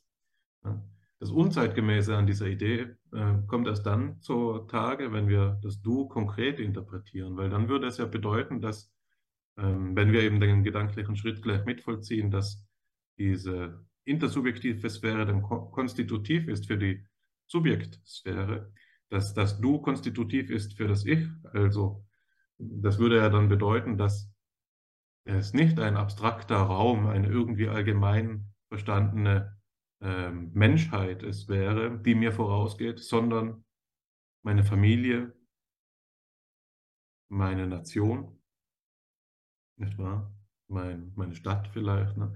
Das würde ein viel lokaleres Verständnis dieser Geprägtheit der Subjektivität durch das Du nahelegen, die wir heutzutage, denke ich, gemeinhin nicht mehr bereit sind, ohne weiteres zu akzeptieren. Es ist eher etwas, das uns schwerfällt, eher etwas, das ähm, dem, dem sich eingebürgert habenden Selbstverständnis des, Weltbürger, des Weltbürgers, ne, Citoyen, entgegensteht.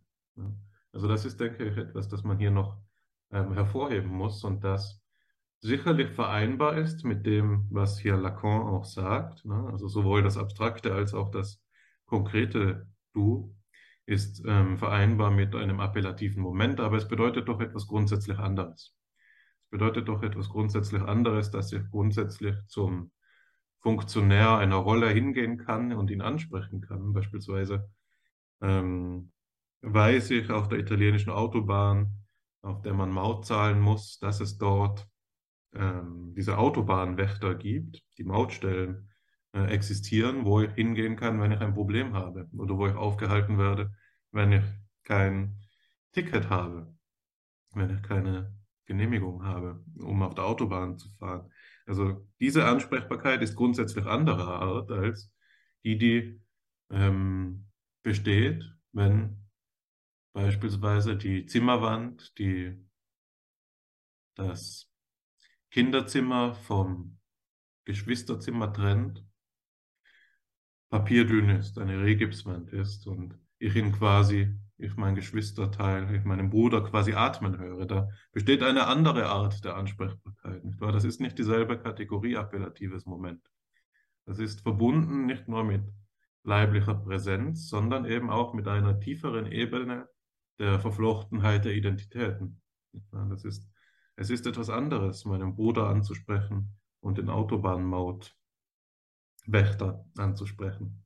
Ja, das ist etwas, das man hier differenzieren muss und das, denke ich, nicht ohne weiteres sich auflösen lässt in so ein formales Verhältnis der Reziprozität oder der Dialektik, die hier aufgemacht wird, sondern ähm, für das man andere Kategorien bräuchte. Ich habe jetzt auch keine ähm, mir liegt jetzt keine auf der Zunge. Ich habe nicht das Zauberwort, das dieses Problem auflösen würde, das ich gerade aufmache. Ich habe ja schon versucht, das zu assoziieren mit so einer Begriffsreihe, ja, Gesellschaft, Gemeinschaft, abstrakt, konkret, Rolle und ähm, Begegnung vielleicht in diesem Fall. Also es gibt da so eine Dichotomie, die man fortspinnen kann, aber ähm, so ganz zufrieden bin ich damit noch nicht. Appellatives Moment gefällt mir aber. Nicht schlecht. Jetzt haben wir ja hier schon ähm,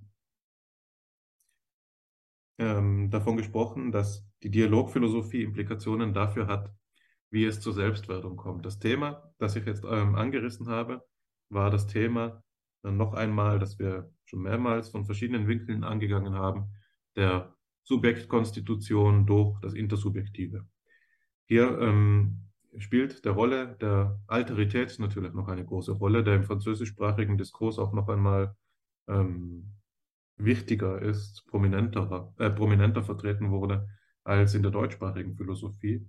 Wenn du hier ähm, Rimbaud äh, zitierst, dann mit dem, seinem Satz, das Ich ist ein anderer, dann drückt sich hier eben auch diese Verbindungslinie zur Alteritätsphilosophie aus und als du da deinen Kommentar auf Lacan gemacht hast, ist mir etwas eingefallen, das ich hier noch als Anekdote ergänzen möchte, bevor ich dann zum nächsten Material übergehe, das dieses Thema meines Erachtens schön vertiefen wird. Ähm, es war, und das ist sicherlich dem Umstand geschuldet, dass einer eben, wie ich ja auch schon mehrmals gesagt habe, meine ersten Begegnungen in der Philosophie ähm, eine meiner ersten inhaltlichen Auseinandersetzungen eben die mit der Alteritätsphilosophie war. Es hat sich dann so zugetragen, dass es für mich ein erinnerungswürdiges Einsichtsmoment war, als ich zum ersten Mal Paul Ricoeur äh, gelesen habe und mit seinem Denken vertraut geworden bin. Und ich da nicht wenig erstaunt war, als er diesen selben Gedanken, der hier bei Lacan vorliegt und den wir mit Rimbaud ähm, schon kennengelernt haben, eben auch bei, bei ähm, Ricoeur artikuliert wird. Also Ricoeur ist bekannt für diese Formulierung, das Selbst als andere. Und sein paradigmatisches Phänomen, an dem er das veranschaulicht, ist der Gewissensbiss. Im Gewissensbiss erleben wir mindestens zweierlei. Wir erleben zum einen die Präsenz des Daimon, ne, des Daimons, der das Gewissen ist, die Stimme des anderen in mir, eine zweite Stimme meiner selbst, die nicht mit meiner Vokalstimme zusammenfällt, sondern die Ausdruck ist von meiner ethischen Person oder in der christlichen Interpretation Ausdruck ist von meiner Beziehung mit Gott, nicht wahr? Ähm, das ist die, der eine Sinn, der sich hier auftut und der auch noch einmal eine schöne Verbindungslinie zu der platonischen Dialogphilosophie stiftet, insofern der Daimon ja bei Sokrates auch eine große Rolle spielt, aber das sei ja jetzt einmal dahingestellt. Der zweite Sinn, der sich hiervon ergibt, ist der, dass der Gewissensbiss leiblich fühlbar macht, dass ich den Blicken und den Wertungen der anderen ausgesetzt bin. Der Gewissensbiss kann mich dann ereilen, wenn ich Falsches getan habe und mir dessen bewusst werde. Beispielsweise kann man sagen, ich bin in, äh, ein, auf einer Cocktailparty in ein Fettnäpfchen getreten. Ähm, etwa auf ein ausladendes Kleid mit meiner schmutzigen Schuhsohle getreten und jetzt ist diese arme Frau, die das Kleid da hinter sich hergezogen hat, ähm, eben in der peinlichen Lage, ähm, dass das Kleid beschmutzt ist. Und vielleicht wird sie verlacht dafür von den gemeinen anderen Partybesucherinnen. Und ähm, mir wird das aber erst im Nachhinein erzählt und jetzt wird mir eben gewahr, oh, ich habe ihr Unrecht getan oder ich habe ihr den Abend ruiniert und dann plagt mich der Gewissensbiss. Ich weiß aus der früheren Erfahrung, ich bin im Allgemeinen tollpatschig und schaue nie, wohin ich steige. Meiner, meiner Freundin steige ich auch bei ihrem Tanz auf die Zehen und so weiter. Und dann kann man sagen, hier stellt sich ein Gewissensbiss ein. Und dieser Gewissensbiss ist eben ein Phänomen, das eigentümlicher Art ist. Es ist ein Phänomen, in dem wir kennen ja die, die die leiblich-affektive Komponente davon, dieses Durchgraben des Magens, das Bissartige. Also es ist auch ein Ausdruck, der sprachlich gut getroffen ist. Es hat wirklich manchmal den Charakter des Gebissenwerdens vom Gewissen. Das hier aber eben aufzeigt, dass diese Stimme meiner selbst, in mir selbst, durchaus eine ist, die auch angesprochen werden kann vom ähm, individuell anderen, von dieser Frau auf der Cocktailparty beispielsweise. Also es ist nicht so, dass die Stimme meines Gewissens zusammenfallen würde auf eine äh, triviale Weise mit meinem Ego oder mein, meiner individuellen Person, sondern es ist eben eine Stimme, die ihren eigenen Dialog an dem nicht nur mit mir selbst, sondern auch mit den anderen. Also es gibt hier verschiedene Dialogsphären, die man betrachten muss. Und es gibt da natürlich noch eine, einen Satz, den ich mir nicht ganz verkneifen kann, der, den ich eigentlich immer mit dazu sagen muss, wenn ich über das Gewissen und seinen Biss spreche, nämlich Nietzsches Wort, dass der Gewissensbiss sei wie der Biss eines Hundes gegen einen Stein, nämlich eine Dummheit. Also, bei Nietzsche geht es dann darum, sich frei zu machen von dieser ähm, Vereinnahmung des eigenen Wertfühlens durch die anderen und eben der Idee, dass wir dadurch klein gehalten werden, so als könnten wir durch unser Gewissen wie der Hund an der Leine herumgeführt werden, auch als das Gewissen als Herrschaftsinstrument, das dann auch von den verschiedenen Religionen eben bemüht wird. Also das nur noch als Randnotiz. Er hatte diese inhaltliche Ausführung einbetten wollen oder eingebettet in eine anekdotische Evidenz.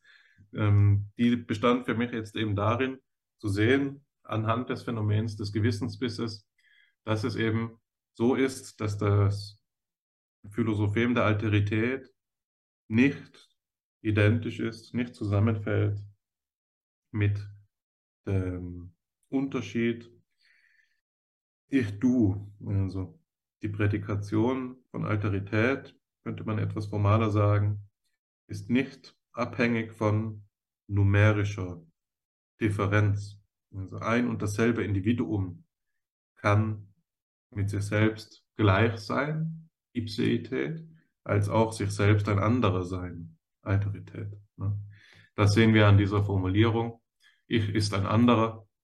Und das sehen wir auch am Phänomen des Gewissensbisses. Jetzt habe ich gesagt, das Ganze passt gut zu unserer nächsten Quelle. Die nächste Quelle ähm, untersucht weiter dieses Themenfeld, mit dem wir uns jetzt schon auseinandergesetzt haben, dass da eben die Konstitution des Selbst in der, ähm, in der Sozialsphäre ist. Es handelt sich dabei um ein Zitat, das eine Verbindung herstellt zwischen der Dialogphilosophie und einem Begriff, der von Hegel herkommt, aber in jüngster Zeit vor allen Dingen mit dem Namen und der Arbeit von Axel Honneth in Verbindung steht, nämlich der Be Begriff der Anerkennung. Anerkennung ist hier etwas, das ähm, ja schon auch in meinem Kommentar auf Lacans Zitat eine Rolle gespielt hat. Insofern diese Reziprozität des, An des ähm, einander Ansprechens als Mensch eben auch mit einer Anerkennungshandlung verbunden ist. Und diese Theorie der Anerkennung wird entwickelt. Ich glaube, es war die Habilitationsschrift von Axel Honneth, der, ja, für die er berühmt geworden ist, der Kampf um Anerkennung. Die ähm, hat auch einen Teil, der nicht immer gewissenhaft rezipiert wird, aber ihr erster Teil ist psychoanalytisch. Also diese Verbindungslinie liegt auch in der Tat der Sache nach vor.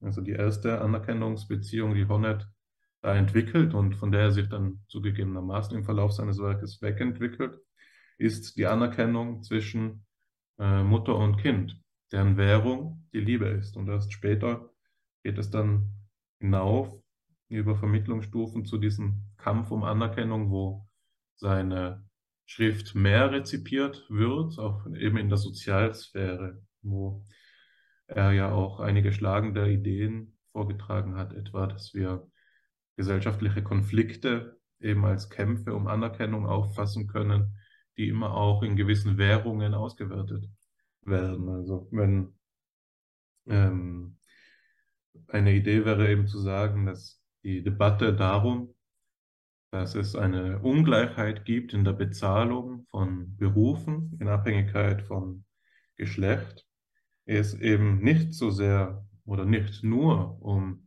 die finanzielle Sphäre geht, also dass dieses gleich bezahlt werden im Vordergrund stehen würde, sondern eben in erster Linie, dass es sich hier um einen Konflikt handelt, um die dem zugrunde liegende Anerkennung. Also dass der Gehalt wird hier genommen als Maß für soziale Anerkennung.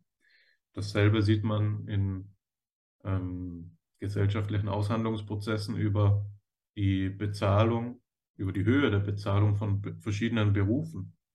Du erzählst ja gerne von diesem Fall, ich weiß nicht mehr, wo es war, aber er passt sehr gut in diesen Kontext des, war es BWL oder JUS, des Professors, der ähm, vor Gericht gegangen ist, weil seine Studierenden, ich glaube, es war BWL, das würde am meisten Sinn machen in dem Kontext, dass seine Studierenden im Durchschnitt mehr verdienen würden als er.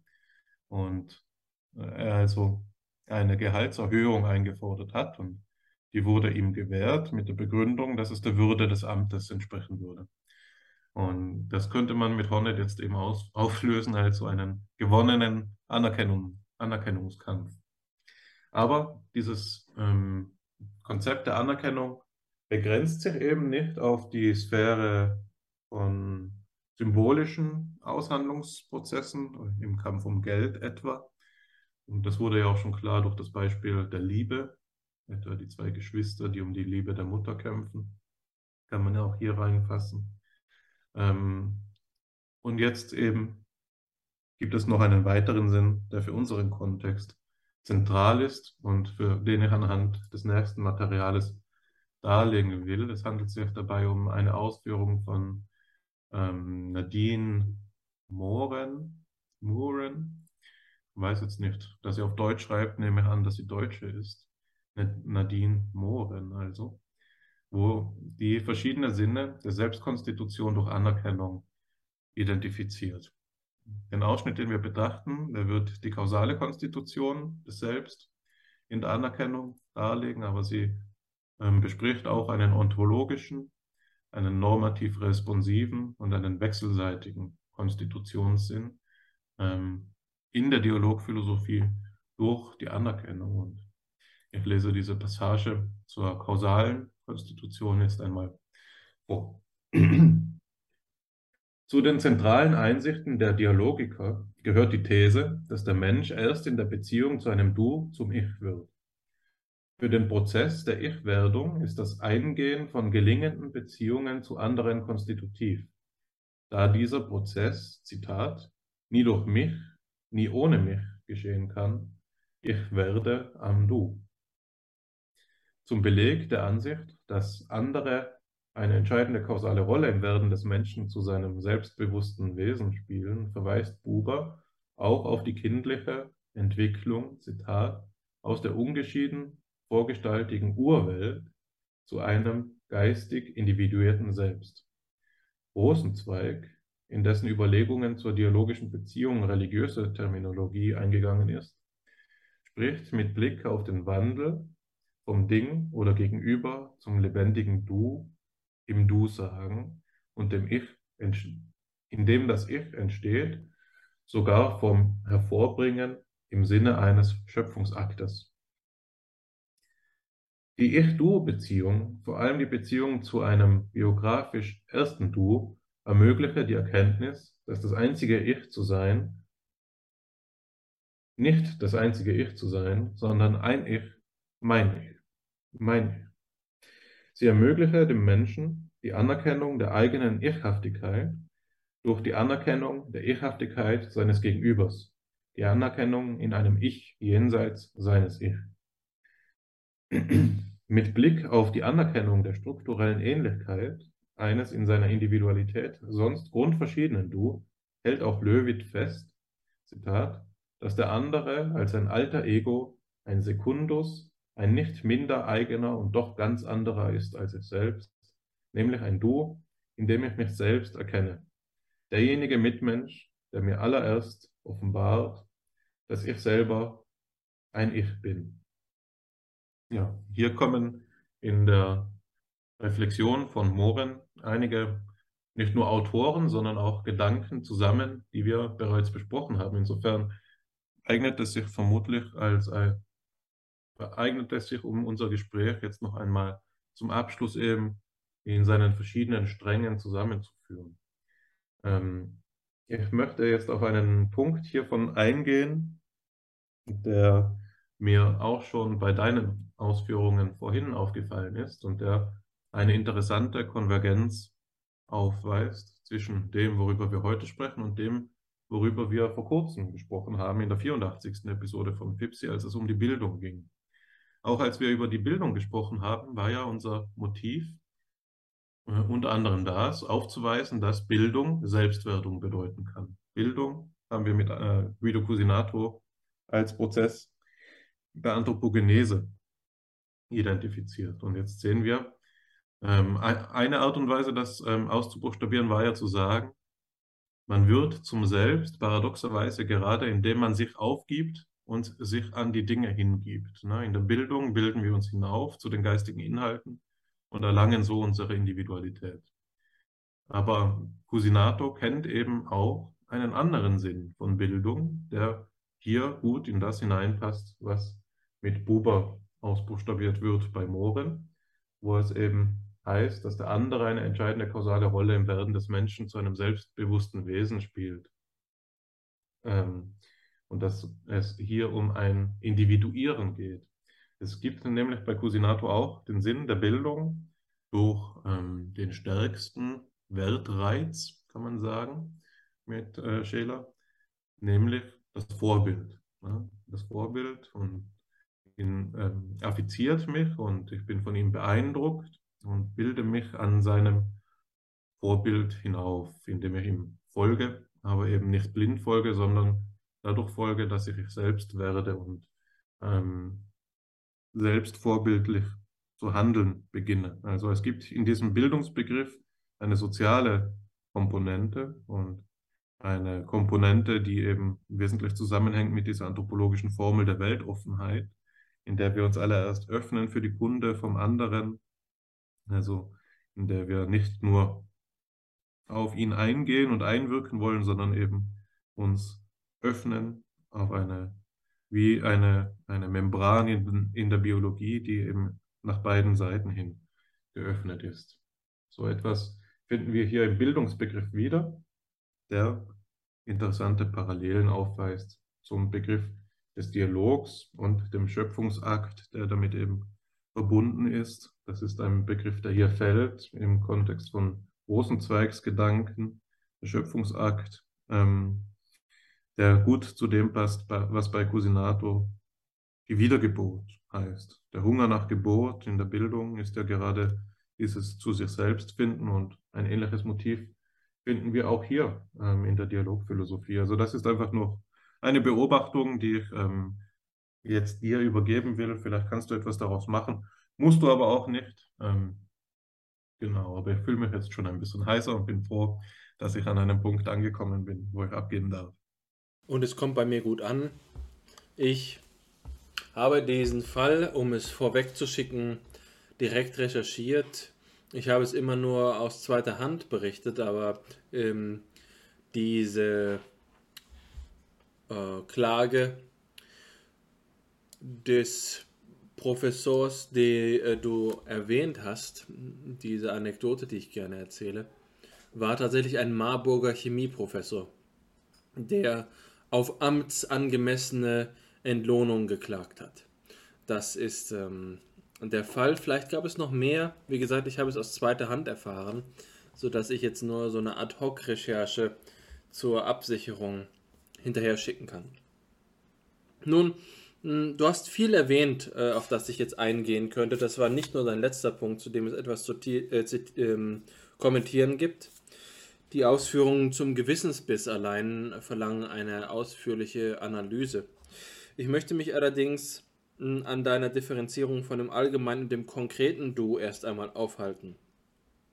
Das ähm, konkrete Du mh, hm, scheint mir direkt eine Frage aufzuwerfen, und zwar diejenige nach dem, was hier das primäre Du heißt, in dem Zitat, das du mitgebracht hast.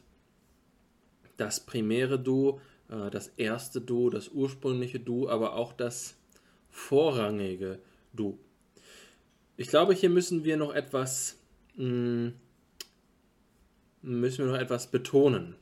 Die Dialogphilosophie kann sehr leicht den Anschein geben, dass wir es mit einem Du zu tun haben, das uns aus einer alltagssprachlichen, aus einer weltanschaulich gewohnlichen ähm, Perspektive wohlvertraut ist. Das Du ist vielleicht, dass, dass wir aus einer gefestigten Position heraus betrachten, diejenige Person, bei der wir sagen, natürlich, meine Freundin, mein Freund, der begegne ich, so wie, wie wir uns jetzt gerade begegnen. Wir treffen uns mal, hier bin ich und ich entscheide mich dazu, dass dort die andere Person mir äh, entgegenkommt. Wir verbringen Zeit äh, miteinander. Das ist so eine äh, beschauliche, angenehme Vorstellung zu sagen, ich bin nicht allein. Ähm, die anderen sind auch wichtig. Es hat einen altruistischen Anspruch. Es klingt, es klingt klug und es klingt rücksichtsvoll, wenn wir Dialogphilosophie sagen. Das ist ein bisschen eine Verklärung dieses ursprünglichen primären Dus, dass wir, glaube ich, ganz anders denken müssen. Es ist hier nicht die Geste des Entgegenkommens, ich erkläre mich bereit, der Konstitution des anderen mich anzuvertrauen oder der bei der Selbstkonstitution anderer mitzuhelfen, ähm, sondern es geht hier um tatsächlich ein ursprüngliches, ein am Anfang stehendes äh, philosophisches Konzept des Dus. Und das ist die Schwierigkeit, ein primäres Du überhaupt zu denken. Und das will ich mit dieser sehr gewöhnlichen grammatikalischen Bezeichnung verknüpfen, bei der wir sagen, wir haben die erste Personenperspektive, die zweite Personenperspektive, die dritte Personenperspektive. Wenn wir Jörg Disse Glauben schenken dürfen, das hat er ja auf der Tagung der Arbeitsgemeinschaft Philosophie und Psychologie vor kurzem so dargestellt, dann ist die zweite Personenperspektive ein ähm, methodologisch überflüssiger Begriff, aber das will ich jetzt einmal außen vor lassen. Seine Aussage war, typischerweise haben wir die erstpersonale Beschreibung, die Beschreibung der Erfahrung, wie sie sich geben und die drittpersonale Perspektive, die absieht von dem jeweils eigenen Standpunkt und nüchtern auf die Welt blickt, blickt objektivierend. Also beinahe schon hm, dieser Kontrast, den wir bei Buber gehört haben. Wozu also noch diese zweite Person Perspektive? Ähm, die Antwort, die ich jetzt geben möchte, ist, wenn wir die, das Wort du hören, denken wir es sehr oft vom Ich her.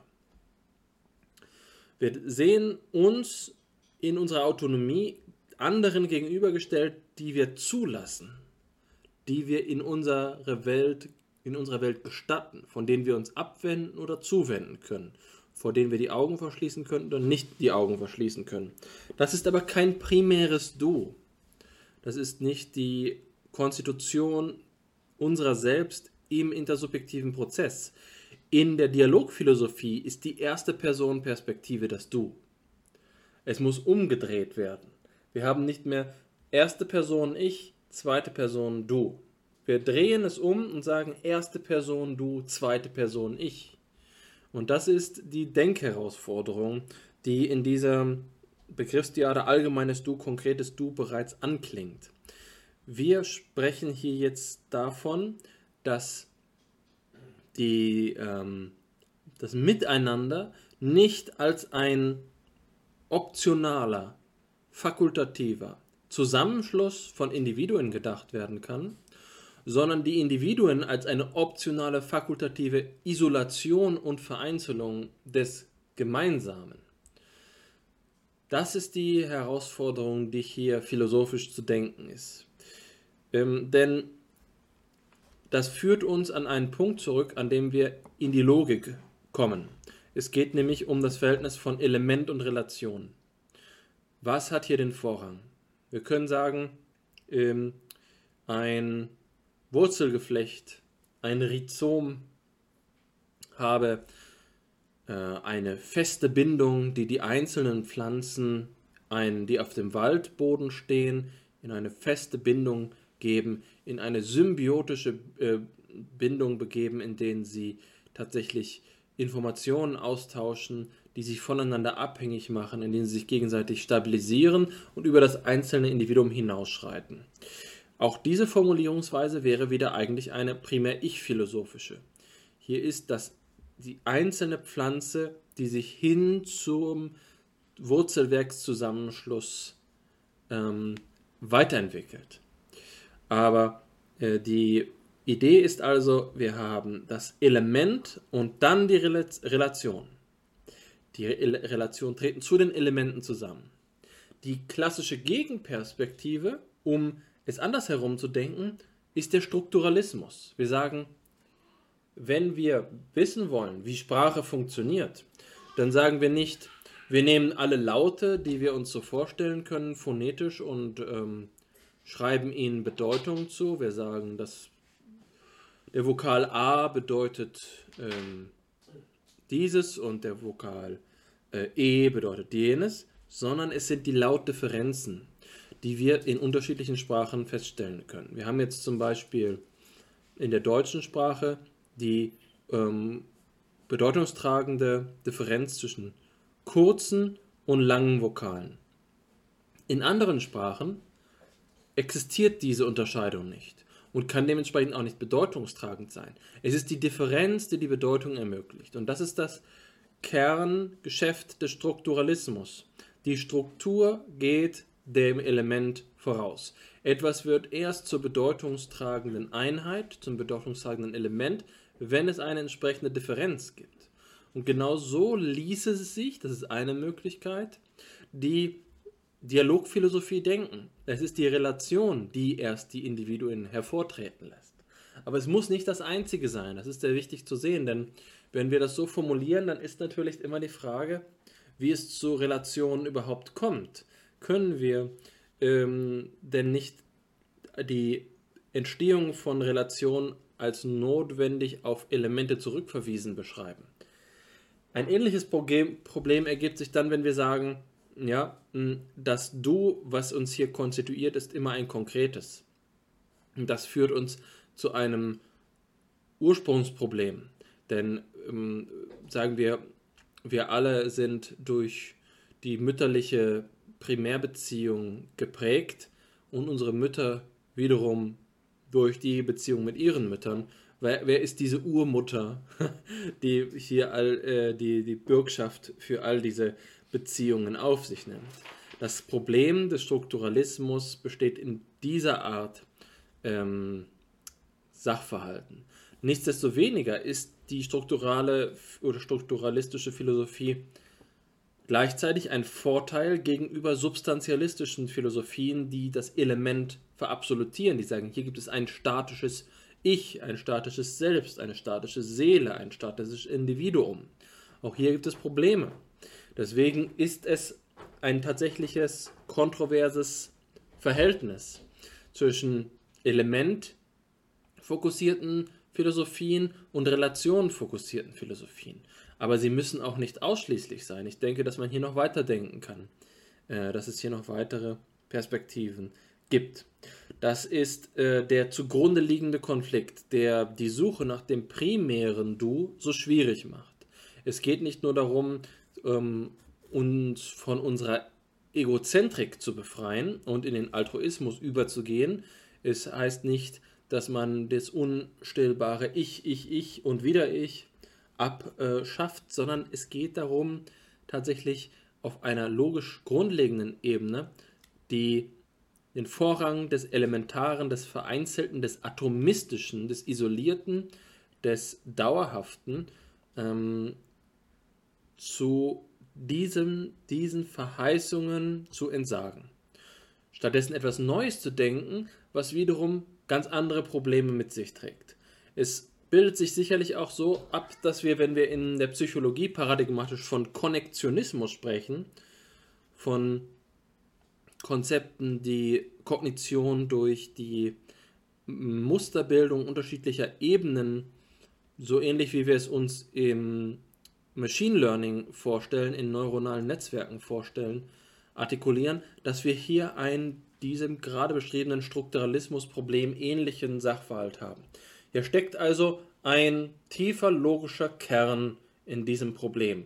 Die Ich-Philosophie, die Du-Philosophie, der Kognitivismus, der Konnektionismus und die, ähm, und die äh, Problematik des Strukturalismus gegenüber dem ähm, Substantialismus, will ich jetzt mal sagen, etwas hemdsärmlich, ähm, zeigen ein einheitliches Muster, bei dem die Frage immer ist, ob es einen dritten Weg geben kann, ob sich das anders lösen lässt, ob hier in der Exklusivität einer binären Entscheidung die einzige logische Option besteht oder ob wir äh, das überwinden können mit Prozessphilosophie oder mit anderen Metaphysiken, die hier eine Alternative anbieten können, um äh, ein logisches drittes Glied einzufügen in diesen äh, Zusammenhang.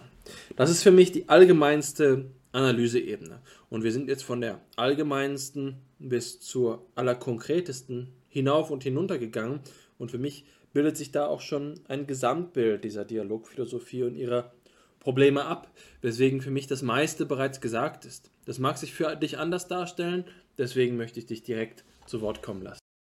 Nein, ich habe auch den Eindruck, dass ähm, die Episode sich einem Ende zuneigt, dass wir vieles schon gesagt haben und einige früchtetragende ähm, Reflexionen bereits angestellt haben. Vielleicht darf ich noch ein letztes Thema in den Ring werfen, jetzt ganz unverbunden zu alle, alledem, was bis jetzt gesagt worden ist. Ähm, ich halte mich auch kurz und die Rechtfertigung für meinen Einwurf ist, der Titel unseres Podcasts FIPSI, Philosophie und Psychologie. Es war jetzt natürlich schon so, dass das eine philosophielastige Folge war und dass die Psychologie höchstens an den Seitenrändern ähm, als Lieferantin für Beispiele, der Gewissensbiss, oder als Lieferantin für diskursive Zusammenhänge, hm, die Vygotsky, ähm, Vygotsky-Piaget-Kontroverse. Ähm, aber man kann doch eben auch fragen, ob der Begriff des Dialogs nicht auch seinen Platz in der Psychologie hat. Was ist mit der Dialogpsychologie? ähm, das ist vielleicht zu viel gefragt, wenn wir das jetzt äh, hier noch im, in den letzten beiden Beiträgen grundlegen wollten, aber ich möchte einen Zusammenhang auf den Tisch legen, der mir von dir her bekannt ist, und zwar Lyons ähm, Idee des Hidden Dialogues. Ja. Es gibt diese Kritik, die soziale Kritik an der Laborsituation, in der die Idee die ist, dass wir, wenn wir Messungen vornehmen in der Psychologie, wir diesen versteckten Dialog zur Kenntnis nehmen müssen, der darin besteht, dass die Versuchsperson, die sich auf die, auf die Versuchssituation, den Versuch selbst einlässt, ähm, in so etwas befindet wie einer inneren Unterredung mit dem, was sie glaubt, dass der Versuchsleiter, die Versuchsleiterin von ihr in Erfahrung bringen wollen könnte. So geht diese schwierige grammatikalische Konstruktion. Aber es war eine Punktlandung. Ähm, was, was da herausgefunden, was das Untersuchungsziel sein könnte, das antizipiert, antizipiert die Versuchsperson und der Versuchsleiter ebenso antizipiert gewisse ähm, Gehorsam, eine gewisse Gehorsamkeit von Seiten der Versuchsperson, gewisse ähm, Verhaltensweisen sollen an den Tag gelegt werden, beispielsweise das Drücken von Tasten auf einer Tastatur, andere nicht, beispielsweise ein Rückwärtssalto oder was weiß ich. Ein Rückwärtssalto wäre in, einer, in einem Reaktionszeitexperiment nicht angebracht. Wenn er doch ähm, ausgeführt werden würde, würde er aber im Experimentalprotokoll nicht auftauchen. Also das, ähm, dieser Umstand ist hier einer, auf den Lyons eben reflektiert.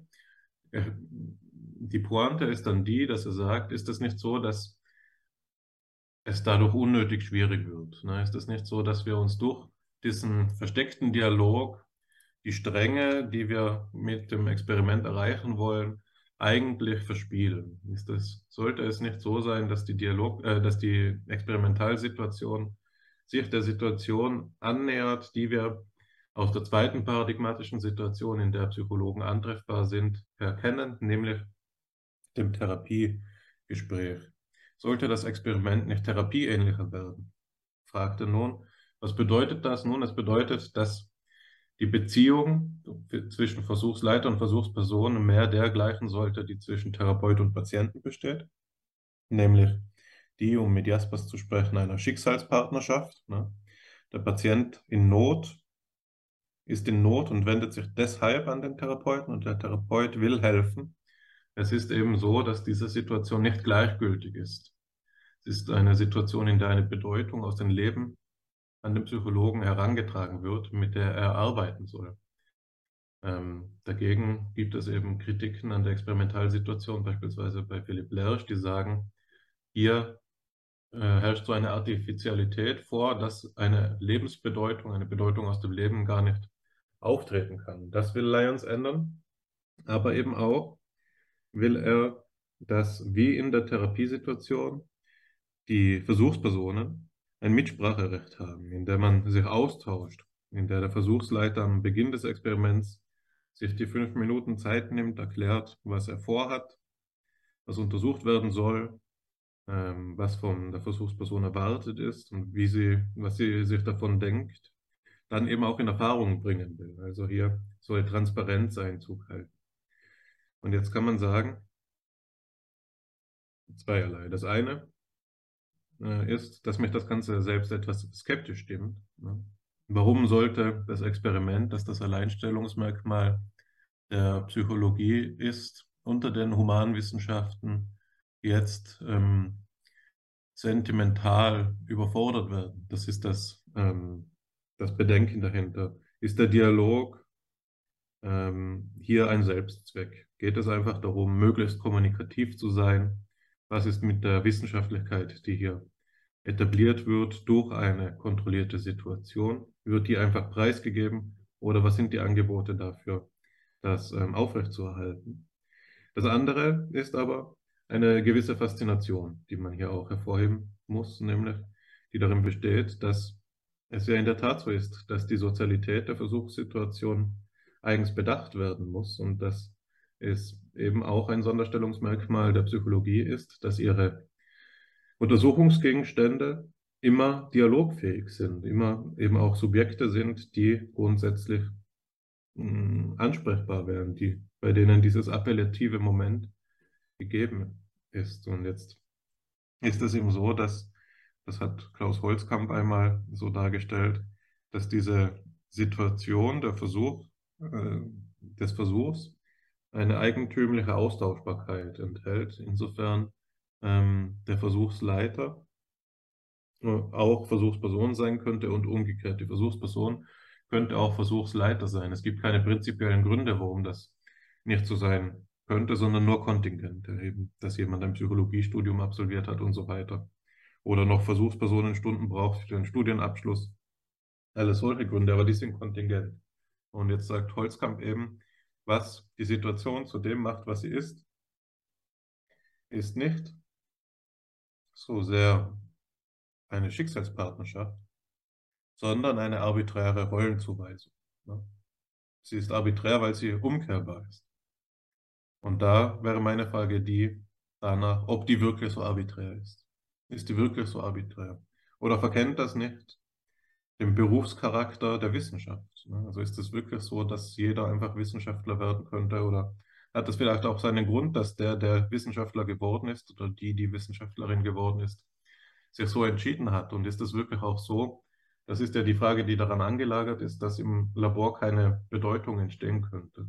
Wenn ich mich daran erinnere, wie es für mich war, zum ersten Mal äh, Versuchslabore aufzusuchen an der Universität, da war es genau das Gegenteil von arbiträr für mich, sondern es, es war eine Situation von höchster Bedeutsamkeit, in der ich mir erwartet habe, von der ich mir erwartet habe und von, äh, dass der folgende Zustand eintritt. Und von diesem Zustand war ich sehr verwundert, dass das nun möglich sein sollte, nämlich, dass jemand, der sein Leben darauf verwendet, die Psyche zu beforschen, das Seelenleben zu erkunden, ein jemand, der mehr über das Seelische weiß, das mich ausmacht, als ich selbst. Das heißt, jemand, der mir etwas darüber sagen kann, wer ich bin. Jemand, der darauf spezialisiert ist, etwas über mich herauszufinden, das mir selbst verborgen bleiben müsste, nimmt sich jetzt teilweise über eine Stunde Zeit für mich, untersucht mich und bespricht diese Ergebnisse mit mir nach. Das war meine Erwartungshaltung.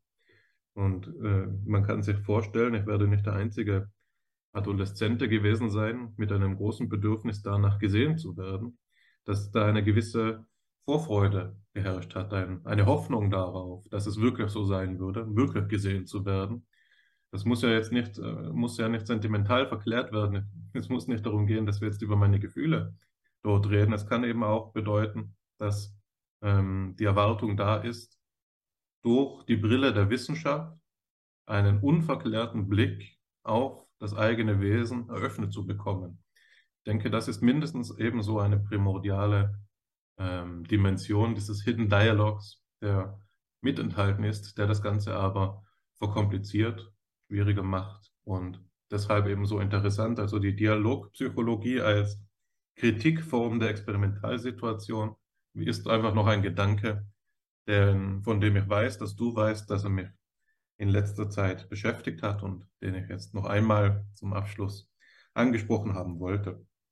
Ich bedanke mich, dass du noch nicht zusammenfasst, sondern mir die Gelegenheit lässt, darauf noch zu reagieren, denn diese Gedanken sind tatsächlich virulent und sprechen auch mich im höchsten Maße an. Nun, Mm, erst möchte ich damit beginnen, nochmal auf den FIPSI-internen Verweis zu kommen, dass wir das Grundthema ja schon einmal mit Gerhard Benetka besprochen haben, den Dialog im Labor. Bei ihm ging es in unserem Gespräch um die methodologischen Perspektiven, wie man damit umgehen kann. Die ähm, Perspektive, die du jetzt eingenommen hast, scheint mir noch existenzieller zu sein. Und da geht es oben um die grundsätzlichen Möglichkeiten des Experimentierens schlechthin und seiner idealen Umsetzung, was damit erreicht werden kann. Die Frage, die mir unmittelbar aufgekommen ist, als du zu sprechen angefangen hast, war, ob man den Menschen gewissermaßen entsozialisieren kann. Ob es eine Prozedur des Labors gibt, so etwas wie eine ähm, eine chemikalische Prozedur, mit der man ein ähm, Gas aufteilt, ein Gasgemisch aufteilt, indem man die unterschiedlichen Siedepunkte ausnutzt oder besser gesagt die Punkte, ähm, Temperaturpunkte, in denen die Gase flüssig werden, um die Gase voneinander zu trennen. So könnte man auch hier sagen, unter bestimmten Druckverhältnissen, um die Metapher zu verwenden, wird äh, die Versuchsperson von ihrer Sozialität geschieden. Hier können wir durch die bloße Konfrontation mit dem Bildschirm und den zwei Tasten auf der Tastatur hervorrufen, dass der Mensch sich so verhält, als sei er ein Pilz im Wald. Das ist sicherlich die ähm, existenziale Frage. Geht das überhaupt? Nicht wahr? Ist nicht auch im Reaktionszeitexperiment noch der Tastendruck von Autoritätsverhältnissen, von ähm, sozialstrukturellen Verhältnissen geprägt und zwar nicht nur in der Komponente der Compliance, sondern selbst in der Komponente der Reaktionszeit. Ja, ist das nicht eine Störvariable, die dabei immer mit hineinspielt?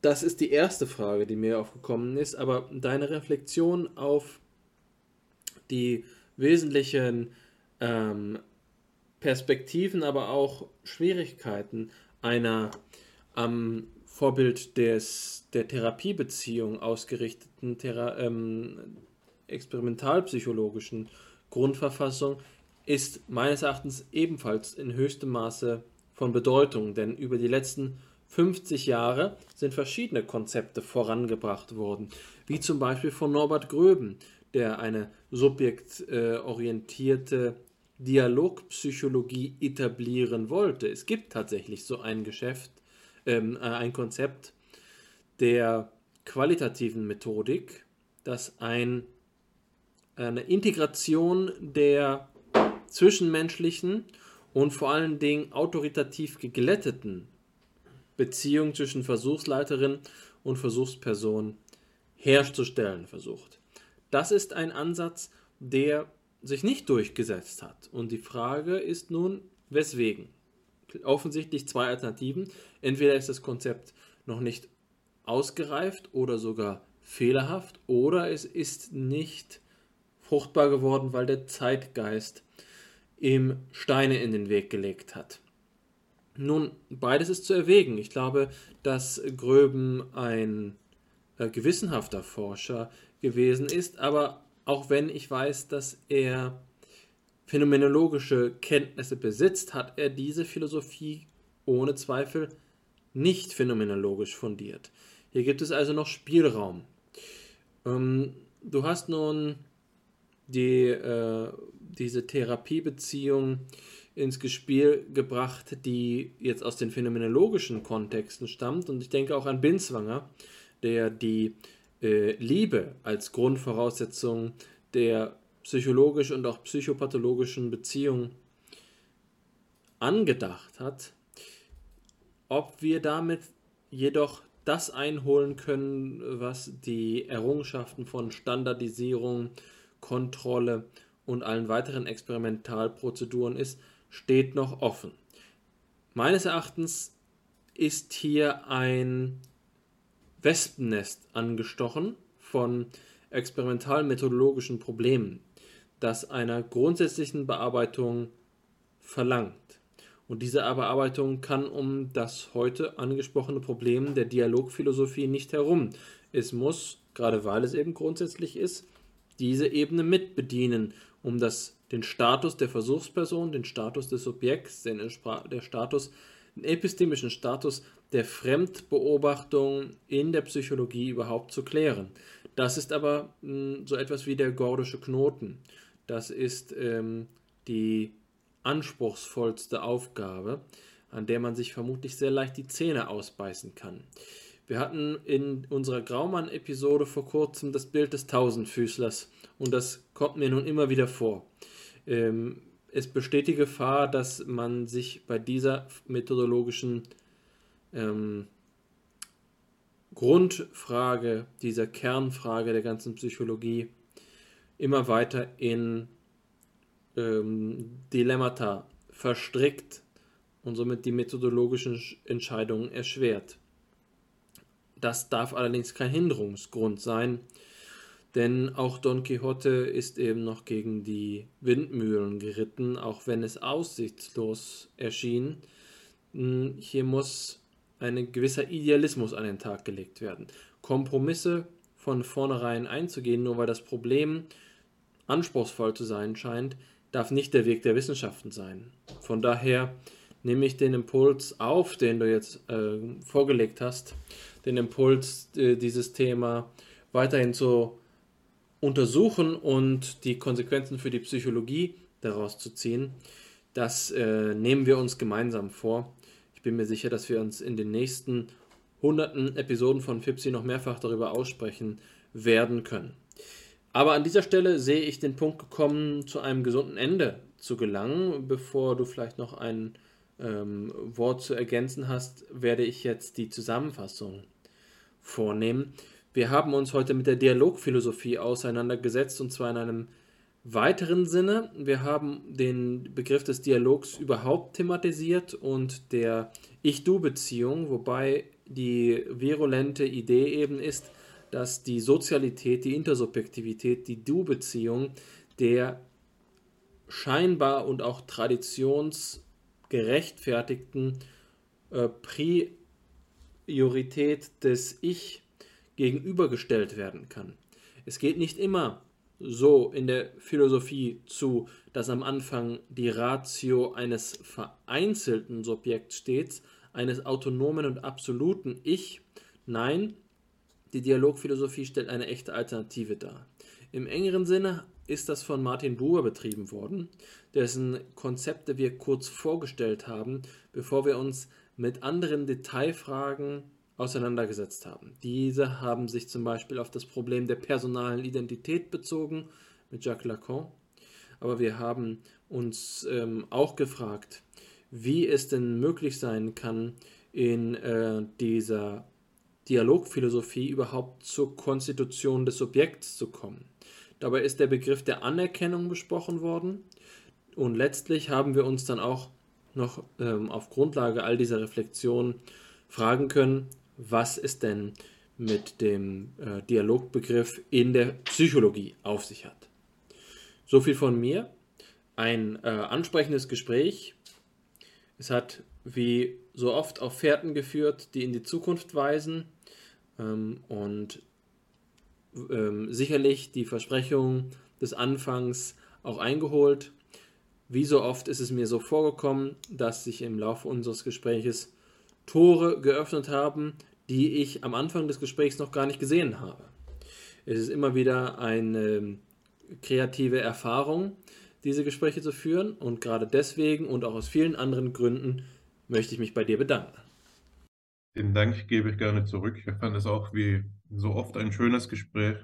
Gerade bei diesem Thema, das ja Gefahr läuft, wie ein Thema zu ähm, verhandelt zu werden, das in Rechtfertigungsnot bringt. Warum wird Dialogphilosophie mit seinen religiösen Ausläufern jetzt gerade im philosophisch-psychologischen Podcast noch verhandelt? Aber ich fand, es wurde an verschiedenen Stellen deutlich, dass eben dieser Denkart nicht nur eine fundamentale Bedeutung für verschiedene philosophische Grundprobleme zukommt, sondern wie jetzt eben auch zum Schluss noch aufgerissen, ange, äh, angesprochen, für die psychologische Forschung. Insofern bin ich froh, dass wir uns das Thema vorgenommen haben und ich bedanke mich bei dir. Auch danke für die Zusammenfassung und bei den Zuhörern und Zuhörerinnen. Danke fürs Einschalten.